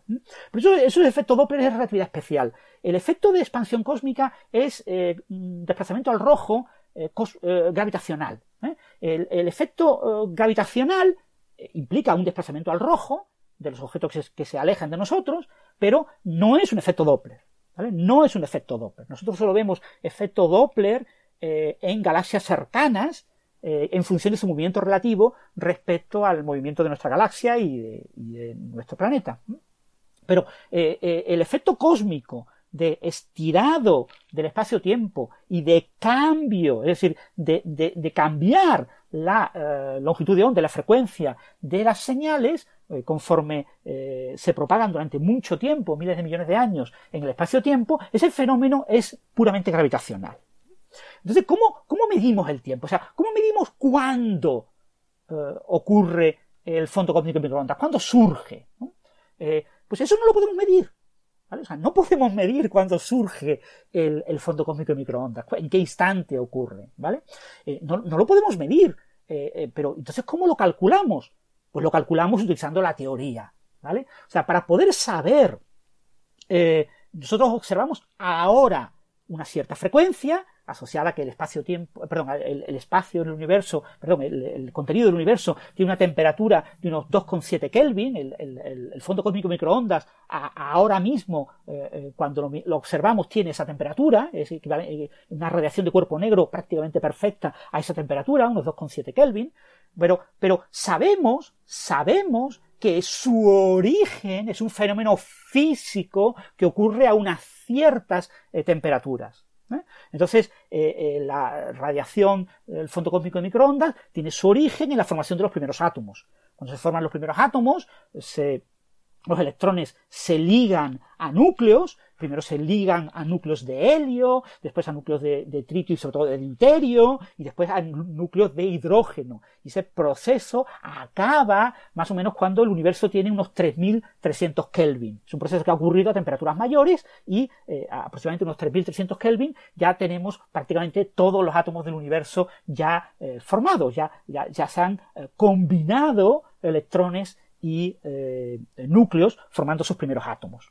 Entonces, lo que nosotros vemos es eh, la última, eh, el último scattering, los fotones que interaccionaron con ese plasma y quedaron marcados por el plasma antes de que se formaran y que no vuelven a interactuar con el plasma, cuando se forman los átomos, los átomos son neutros, ya no interaccionan con los átomos. Ya no interaccionan tanto, con lo que esos fotones se mantienen marcados por su última interacción con el plasma. Y eso es lo que nosotros vemos. Entonces, ¿cómo sabemos nosotros cuándo ocurrió ese proceso? Pues ese proceso lo sabemos por la teoría. Por la teoría, porque tenemos un modelo de lo que ha ocurrido. Y teniendo un modelo que ha ocurrido, sabemos a qué temperatura ha tenido que ocurrir, a, qué, frecuencia eh, tenían esos eh, fotones cuando quedaron marcados. Fijaros que tenemos todo un rango, ¿eh? que eso no ocurrió de manera instantánea, que no ocurrió en un momento determinado, sino que ocurrió, por ejemplo, el universo tenía pues entre 100.000 años y unos 380.000 años, más o menos, 100.000, 380.000. Fue todo un rango, un proceso que ocurrió que ocurrió en diferentes momentos y vemos fotones de diferentes momentos, con preferencia a los momentos finales porque son los momentos más abundantes. Formación de átomos de hidrógeno. Pues bien, eh, ¿cómo sabemos eh, eh, cuándo ocurrió eso? Pues aplicando la expansión cósmica. Es decir, necesitamos un modelo cosmológico que nos diga cómo se expande el universo en función de su contenido. Entonces nosotros, si sabemos qué contenido tenía el universo después de la formación de los átomos, estamos hablando a escala cósmica, es muy fácil, entre comillas son dos o tres números, a ver, eh, eh, contenido en, materia, eh, contenido en radiación, es decir, materia de masa cero, y contenido en energía oscura, es suficiente, la materia incluye tanto bariónica como oscura, no incluye todo. Entonces, sabiendo esos porcentajes, y eso lo podemos estimar en función de cómo eh, los modos acústicos, de, cómo se distribuyen las anisotropías térmicas que observamos en el fondo cósmico microondas, eso nos da una sensación de eh, eh, cómo eran las escalas de tiempo asociadas a las interacciones entre, entre diferentes regiones, y eso pues nos da una serie de escalas de tiempo que son esos multipolos acústicos con una serie de picos. Bien, pues conociendo el contenido del universo en ese momento, y conociendo las ecuaciones de Einstein, que nos da cómo evoluciona, cómo tiene que evolucionar el universo, nosotros calculamos cuándo ocurrió la eh, recombinación, cuándo ocurrió la formación de esos primeros átomos. ¿vale? Esto, digamos, es un cálculo utilizando el modelo. No podemos calcular cuándo eh, surge el fondo cósmico microondas mirando solamente la frecuencia sin tener un conocimiento del modelo, sin saber de, de qué originó a estos fotones que llamamos fondo cósmico de microondas. Entonces, el tema de cómo construyo un reloj que pueda medir lo que ocurrió entonces con lo que ocurre ahora y que eso no hay que, no hay que hacerlo, no se hace. ¿vale? O sea, no se puede hacer, ¿vale? Eso no tiene sentido. Eh, no, no, puede, no, puede, eh, no puede jugar con relojes de diferentes observadores cuando estás hablando de eso, ¿vale? Aquí en ese proceso tienes que aplicar un modelo cosmológico. Si el modelo cosmológico eh, cambia porque se modifican las ecuaciones de Einstein o porque eh, se, modifica el contenido del universo, porque se descubre de manera mágica que hay algo que no que ignoramos, que es extremadamente, es prácticamente imposible, porque eh, los modelos cosmológicos están probados a, a, a 50 sigmas, o sea, es, es, increíble la cantidad de información que tenemos, ¿no? Pero para calcular cuándo ocurrió la recombinación, tenemos que utilizar un modelo. Ese es el punto clave que, quiero resumir. No se puede aplicar la matemática del efecto doble porque no tiene nada que ver, ni se puede tratar de pensar en relojes eh, ahora y entonces, porque tampoco eh, se puede hacer. Aquí la, única eh, opción es aplicar un modelo sobre cómo la expansión cósmica ha afectado. En objetos relativamente cercanos, en los que el efecto de desplazamiento al rojo cósmico es despreciable y domina el efecto Doppler, por el hecho de que ese objeto se mueve relativo eh, a la velocidad de nuestra galaxia, eh, pues ahí sí podemos hacer efecto Doppler. Pero, eh, y podemos inferir las distancias, pero medir las distancias es extremadamente difícil utilizando este tipo de procedimientos porque tengo que saber muy bien cuál es la física de la fuente. Tengo que saber qué es lo que estoy observando, ¿vale? Con las galaxias, pues hay ciertas líneas espectrales que son claras y, nos dan una cierta señal para estimar este fenómeno de la expansión cósmica, pero ya os digo, si no tenemos una física eh, atómica molecular que me explique eh, el origen del fenómeno, eh, no podemos hacer esta extrapolación basada en modelo para determinar esas cuándo ocurrieron este tipo de procesos. No sé si lo he aclarado, pero los puntos fundamentales son eso. Esto no es Doppler y eh, no tiene nada que ver con la sincronización de relojes. Olvidemos sincronización de relojes. No hay sincronización de relojes en el uso de un modelo eh, con, entre comillas, un tiempo cósmico, que es el ritmo de la expansión. La tercera pregunta que hace Cristina Hernández García es, además ya lo, afirma así, y otra cosa más loca aún. Eh, nos habla de cuando se expande el espacio-tiempo de forma acelerada sin contenido, en realidad el contenido es la energía oscura, eh, y eh, añadimos dimensiones, ella llama entrelazadas, cerradas diminutamente, bueno, dimensiones extra, ¿eh? no están entrelazadas, son dimensiones extra, y esto lo metemos en teoría de cuerdas. Esto es una elucubración, como ella dice, es una especulación. ¿No debería la, expansión, expansión cósmica originar que la energía en cada región del espacio-tiempo se comprimiera como una especie de reacción o de inercia y que se comprimieran las dimensiones extra o, carece de sentido todas estas ideas. Bueno, a ver, eh, eh, aquí estamos mezclando muchas cosas, ¿no? lo que yo creo que quiere preguntar Cristina es, si fuera verdad que la teoría de cuerdas describe nuestro universo y como la teoría de cuerdas predice que el universo tiene más de cuatro dimensiones espaciales y que hay dimensiones extra compactificadas en tamaños muy pequeños eh, no ocurrirá que la expansión cósmica también influya en esas eh, dimensiones compactificadas? Y la respuesta es no, ¿vale? No tiene nada que ver con eso. Es decir, la expansión cósmica influye solamente a escala cósmica. Los sistemas ligados, los sistemas que eh, están unidos entre sí porque hay un pozo de potencial, porque hay una interacción entre sus partes que genera un pozo de potencial y eso hace que eh, los sistemas estén en ese mínimo eh, de potencial, están ligados por la física de su interacción. Y el, pozo de potencial tiene un tamaño, una escala típica, que es la separación típica de los objetos que están ligados. Pero el espacio-tiempo se expande, pero el espacio-tiempo se expande y no modifica ese potencial. No modifica el potencial, con lo que los objetos ligados mantienen su ligadura y su escala de tiempo asociada. Es decir, que ni Cristina ni yo nos expandimos cuando el espacio-tiempo se expande, porque estamos unidos por fuerzas electromagnéticas eh, y bueno y por eh, fuerzas biomecánicas, nuestras células, etcétera, y son obviamente eh, tienen una serie de mínimos de potencial que hacen que seamos un sistema ligado, y, bueno, el espacio-tiempo se puede expandir que no nos va a afectar, ni se expande la Tierra, ni se expande el sistema solar, ni se expande nuestra galaxia, ni se expande el grupo local de galaxias, etcétera, etcétera. ¿Vale? Es decir, la, expansión cósmica tenemos que observar las escalas cósmicas eh, en las que eh, la, eh, el efecto de la expansión cósmica domine sobre el efecto de esos potenciales, esos mínimos locales de los potenciales de interacción entre los objetos que están eh, ligados. Eso ocurre a cierta escala, escalas por encima, bueno, del orden de la escala de los supercúmulos, es donde ya empezamos a ver eh, este tipo de fenómenos debido a la expansión cósmica.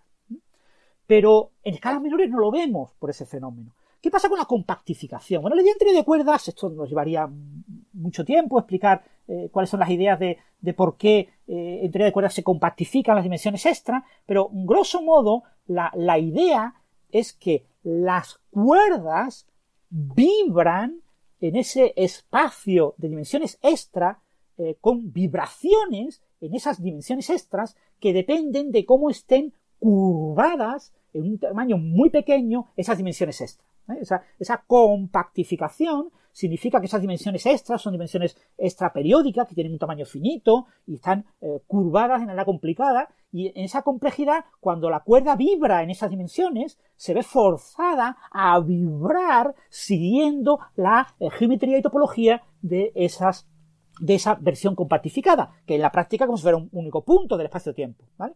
Entonces, ¿Qué significa esto? Pues recordemos que las vibraciones de las cuerdas corresponden a campos cuánticos.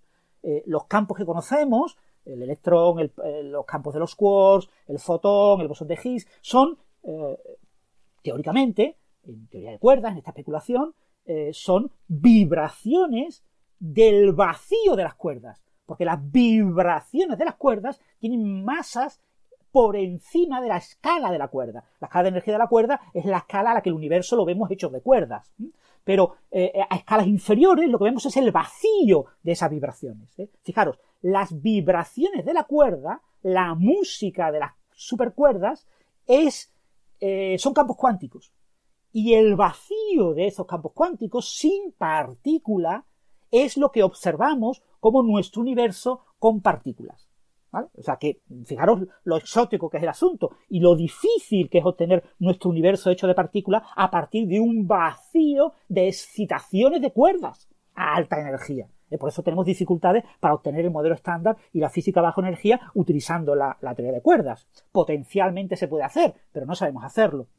Bien, pues eh, eh, el tamaño de esa compactificación viene determinada por la escala de la cuerda viene determinado por la física de la cuerda. Ahí hay un mínimo de potencial, ¿no? En el campo de la, teoría de cuerdas a veces se habla de superpotencial, y, y tenemos ahí unos mínimos. Entonces, esos mínimos son los que determinan el tamaño de estas dimensiones extra compactificadas. Por lo tanto, ahí tenemos un fenómeno de eh, eh, ligadura, de unión basada en un potencial que no tiene nada que ver con el espacio-tiempo, con su naturaleza. Ese superpotencial eh, es, eh, digamos, el resultado de eh, bajar la escala de la cuerda a la escala de la supergravedad.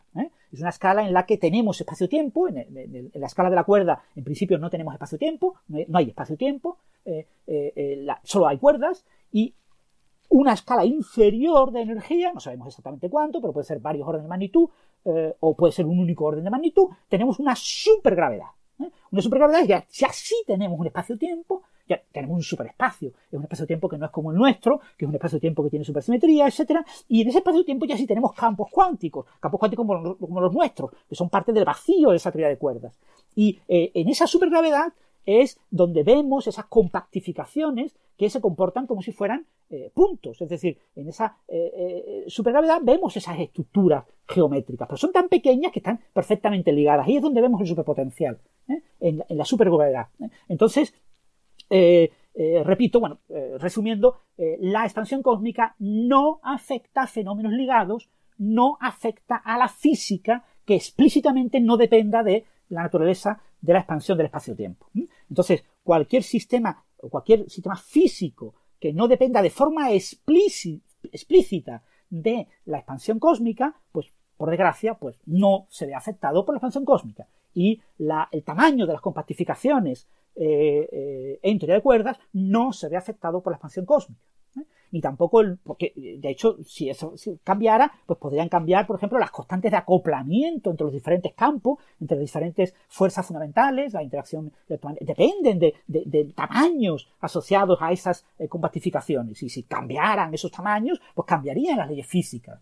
Eh, eso en principio no ocurre, ¿vale? No, no tiene sentido.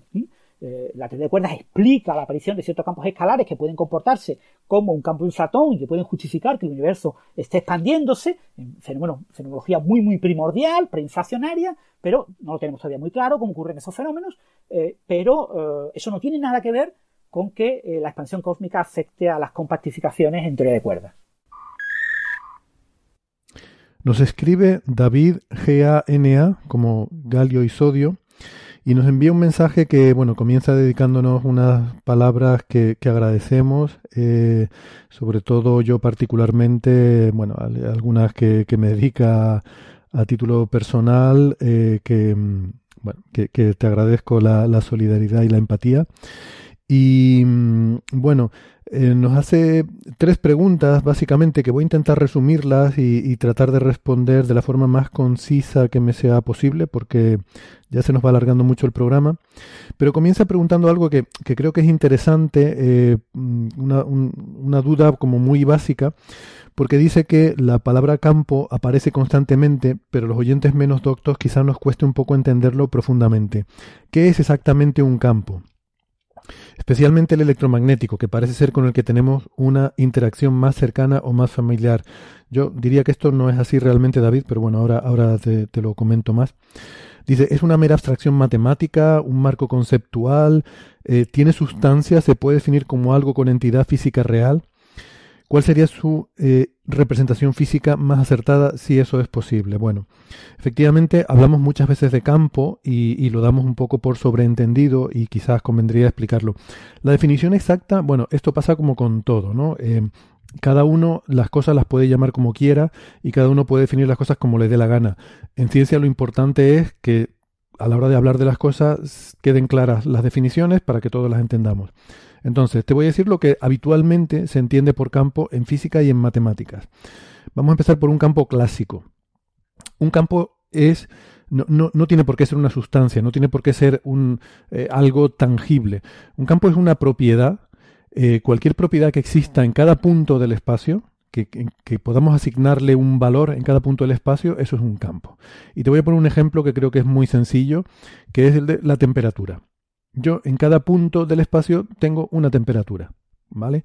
Entonces, em, eso es un campo, el campo de la temperatura. Lo podemos llamar así y además puedo decir que es un campo escalar, porque lo que tengo en cada punto es un numerito. O sea, yo eh, aquí delante de mi nariz hay un valor de la temperatura y dos metros más allá hay otro valor y más arriba hay otro valor y, más, y todo ello son números. En este caso, ese campo está asociado a una sustancia que es el aire. El aire tiene una temperatura en cada punto. O sea que sí estaría asociado, como dices tú, en este caso concreto, a una sustancia. No es que el campo sea la sustancia, ojo, el campo no es el aire. El campo es algo matemático, es los valores de las temperaturas en cada punto. ¿Vale? Ese sería el campo de las temperaturas. Pero no solo hay campos escalares, también hay campos que son vectoriales. Eh, un vector es una flechita, es una magnitud con una dirección. O sea, sería un campo en el que en cada punto, un campo vectorial, sería un campo en el que cada punto hay un vector. Y un ejemplo muy sencillo es el viento. En cada punto del espacio el aire se está moviendo con un determinado movimiento y podemos asignar un valor, por ejemplo, 5 mm, kilómetros por hora y una dirección en tres dimensiones. Entonces yo a cada punto le puedo poner, le puedo asignar una flechita que me indica en qué dirección se está moviendo ahí el aire. Eso sería un campo vectorial. Y luego hay cosas más complejas que se usan en física y en matemáticas, por ejemplo, campos tensoriales, que aparecen en otras, em, otras ramas de la física. Pero la cuestión es que para em, aclarar eh, un concepto que me parece muy importante, estos ejemplos que he puesto hay un campo que está asociado a una sustancia, simplemente porque es lo más sencillo de entender o visualizar. Pero no siempre tiene por qué ser así. Y de hecho es importante que separemos el campo de la sustancia. Como decía, la temperatura es una cosa y el aire es otra cosa diferente. El campo es la temperatura, no es el aire. Lo mismo con las velocidades del viento. El campo es las velocidades, no es el aire ni es el viento, ¿vale? Entonces puede haber campos que no tengan una sustancia asociada. Y el ejemplo que tú pones es un ejemplo perfecto. El campo electromagnético. Hay un campo eléctrico y magnético combinados que no están asociados a una sustancia. Puede haber una sustancia que sea una carga eléctrica. Yo puedo tener materia aquí con una determinada carga eléctrica. Y esa carga eléctrica hace que haya un determinado valor del campo electromagnético en todo el espacio. El campo existiría aunque no haya cargas en el universo.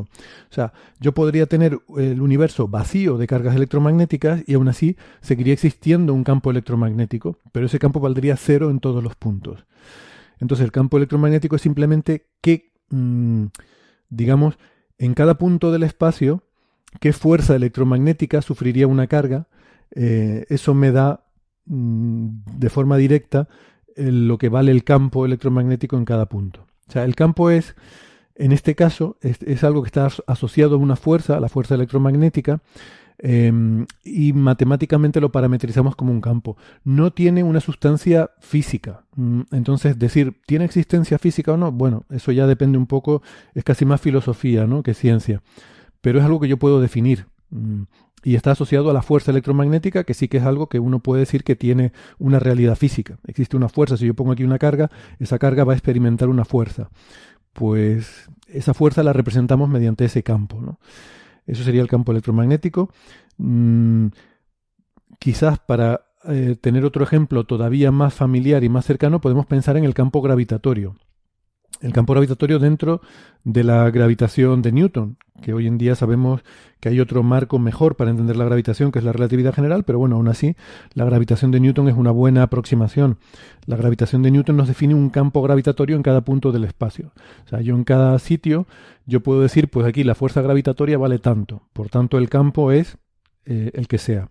Y entonces en cada punto del espacio yo tengo una flechita que me indica en qué dirección eh, y con qué intensidad actúa ahí la gravedad. Pues eso sería el campo gravitatorio o gravitacional. Em, eso, esto de lo que hemos estado hablando hasta ahora son campos clásicos. Luego, a veces hablamos también de campos cuánticos, que son un tipo particular de campo. O sea, son un campo como estos que hemos estado hablando. Es una propiedad que existe en cada punto del espacio, pero tienen una peculiaridad y es el hecho de estar cuantizados. Los campos pueden tener vibraciones, Em, es muy fácil de ver en el campo eh, electromagnético. Si yo perturbo porque muevo una carga, eso va a provocar una perturbación del campo. Al yo mover la carga, el campo también cambia y entonces esa, esa perturbación genera una onda que se propaga, que es la, luz. Bueno, pues en un campo cuántico, esas eh, excitaciones, esas perturbaciones, esas ondas que se generan no pueden tener cualquier valor. Tienen que ser, está lo que se dice cuantizado. Eh, solamente puede haber mm, un número mm, un número determinado, un número discreto de estas excitaciones.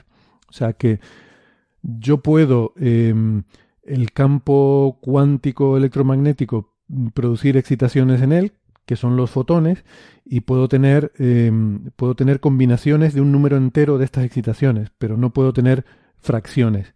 O sea, yo puedo tener un fotón, dos, cuatro, diez, pero no puedo tener tres y medio o 2,47 fotones, ¿no? Tienen que ser un número entero de estas eh, excitaciones.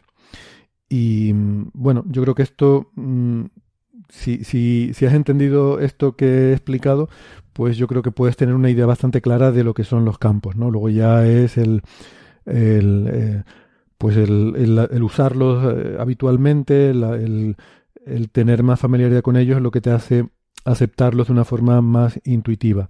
Pero, insisto, yo creo que hay que verlos eso como una propiedad que existe en todo el espacio.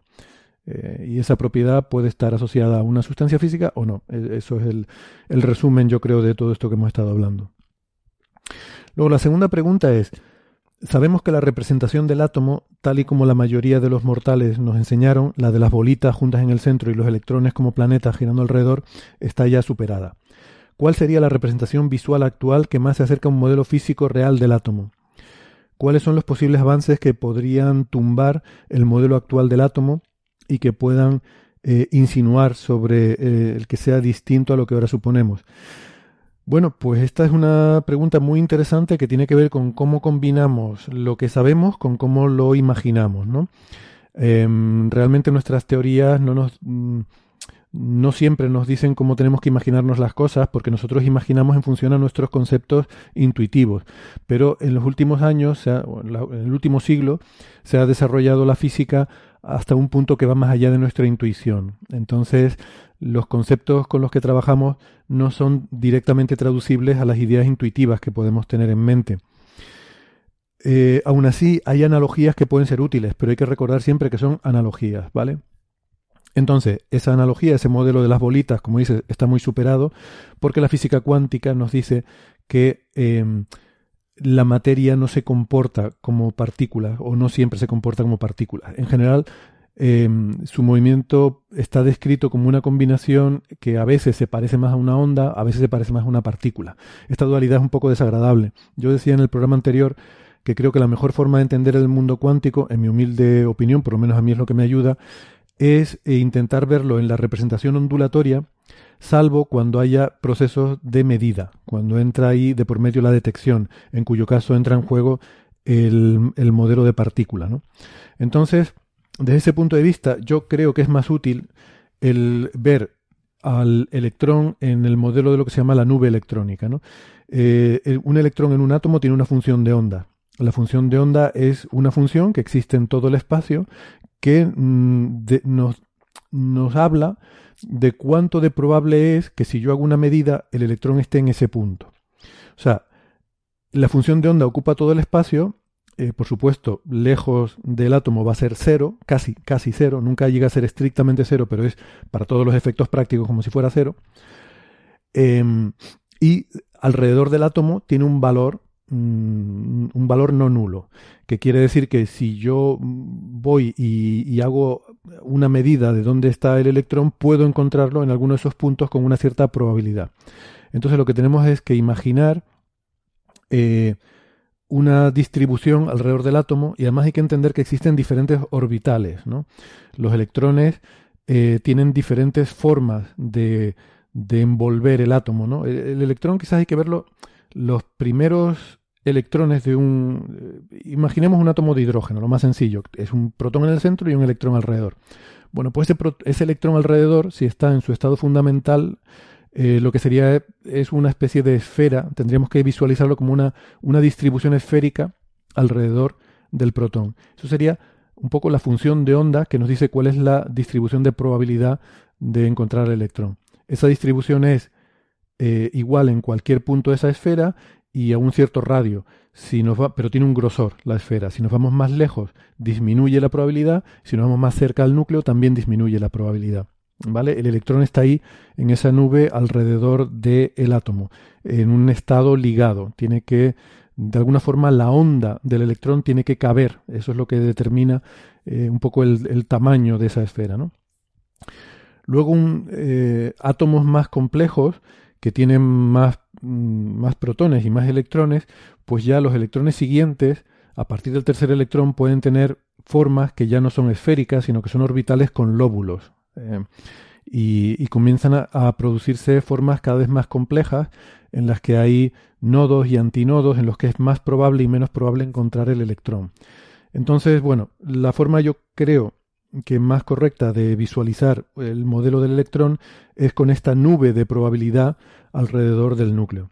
Solamente si fuéramos a hacer una medida, pero es algo que hoy en día es, eh, no es posible en la práctica, pues entonces eh, se podría identificar el, digamos, dónde está el electrón en, en, esa nube de probabilidad, ¿no? Pero es algo que no, que no hacemos experimentalmente. Eh, bueno, esa por lo menos es, como te digo, la forma intuitiva que yo tengo de imaginarlo y que creo que es, desde luego, bastante más adecuada que la de las bolitas.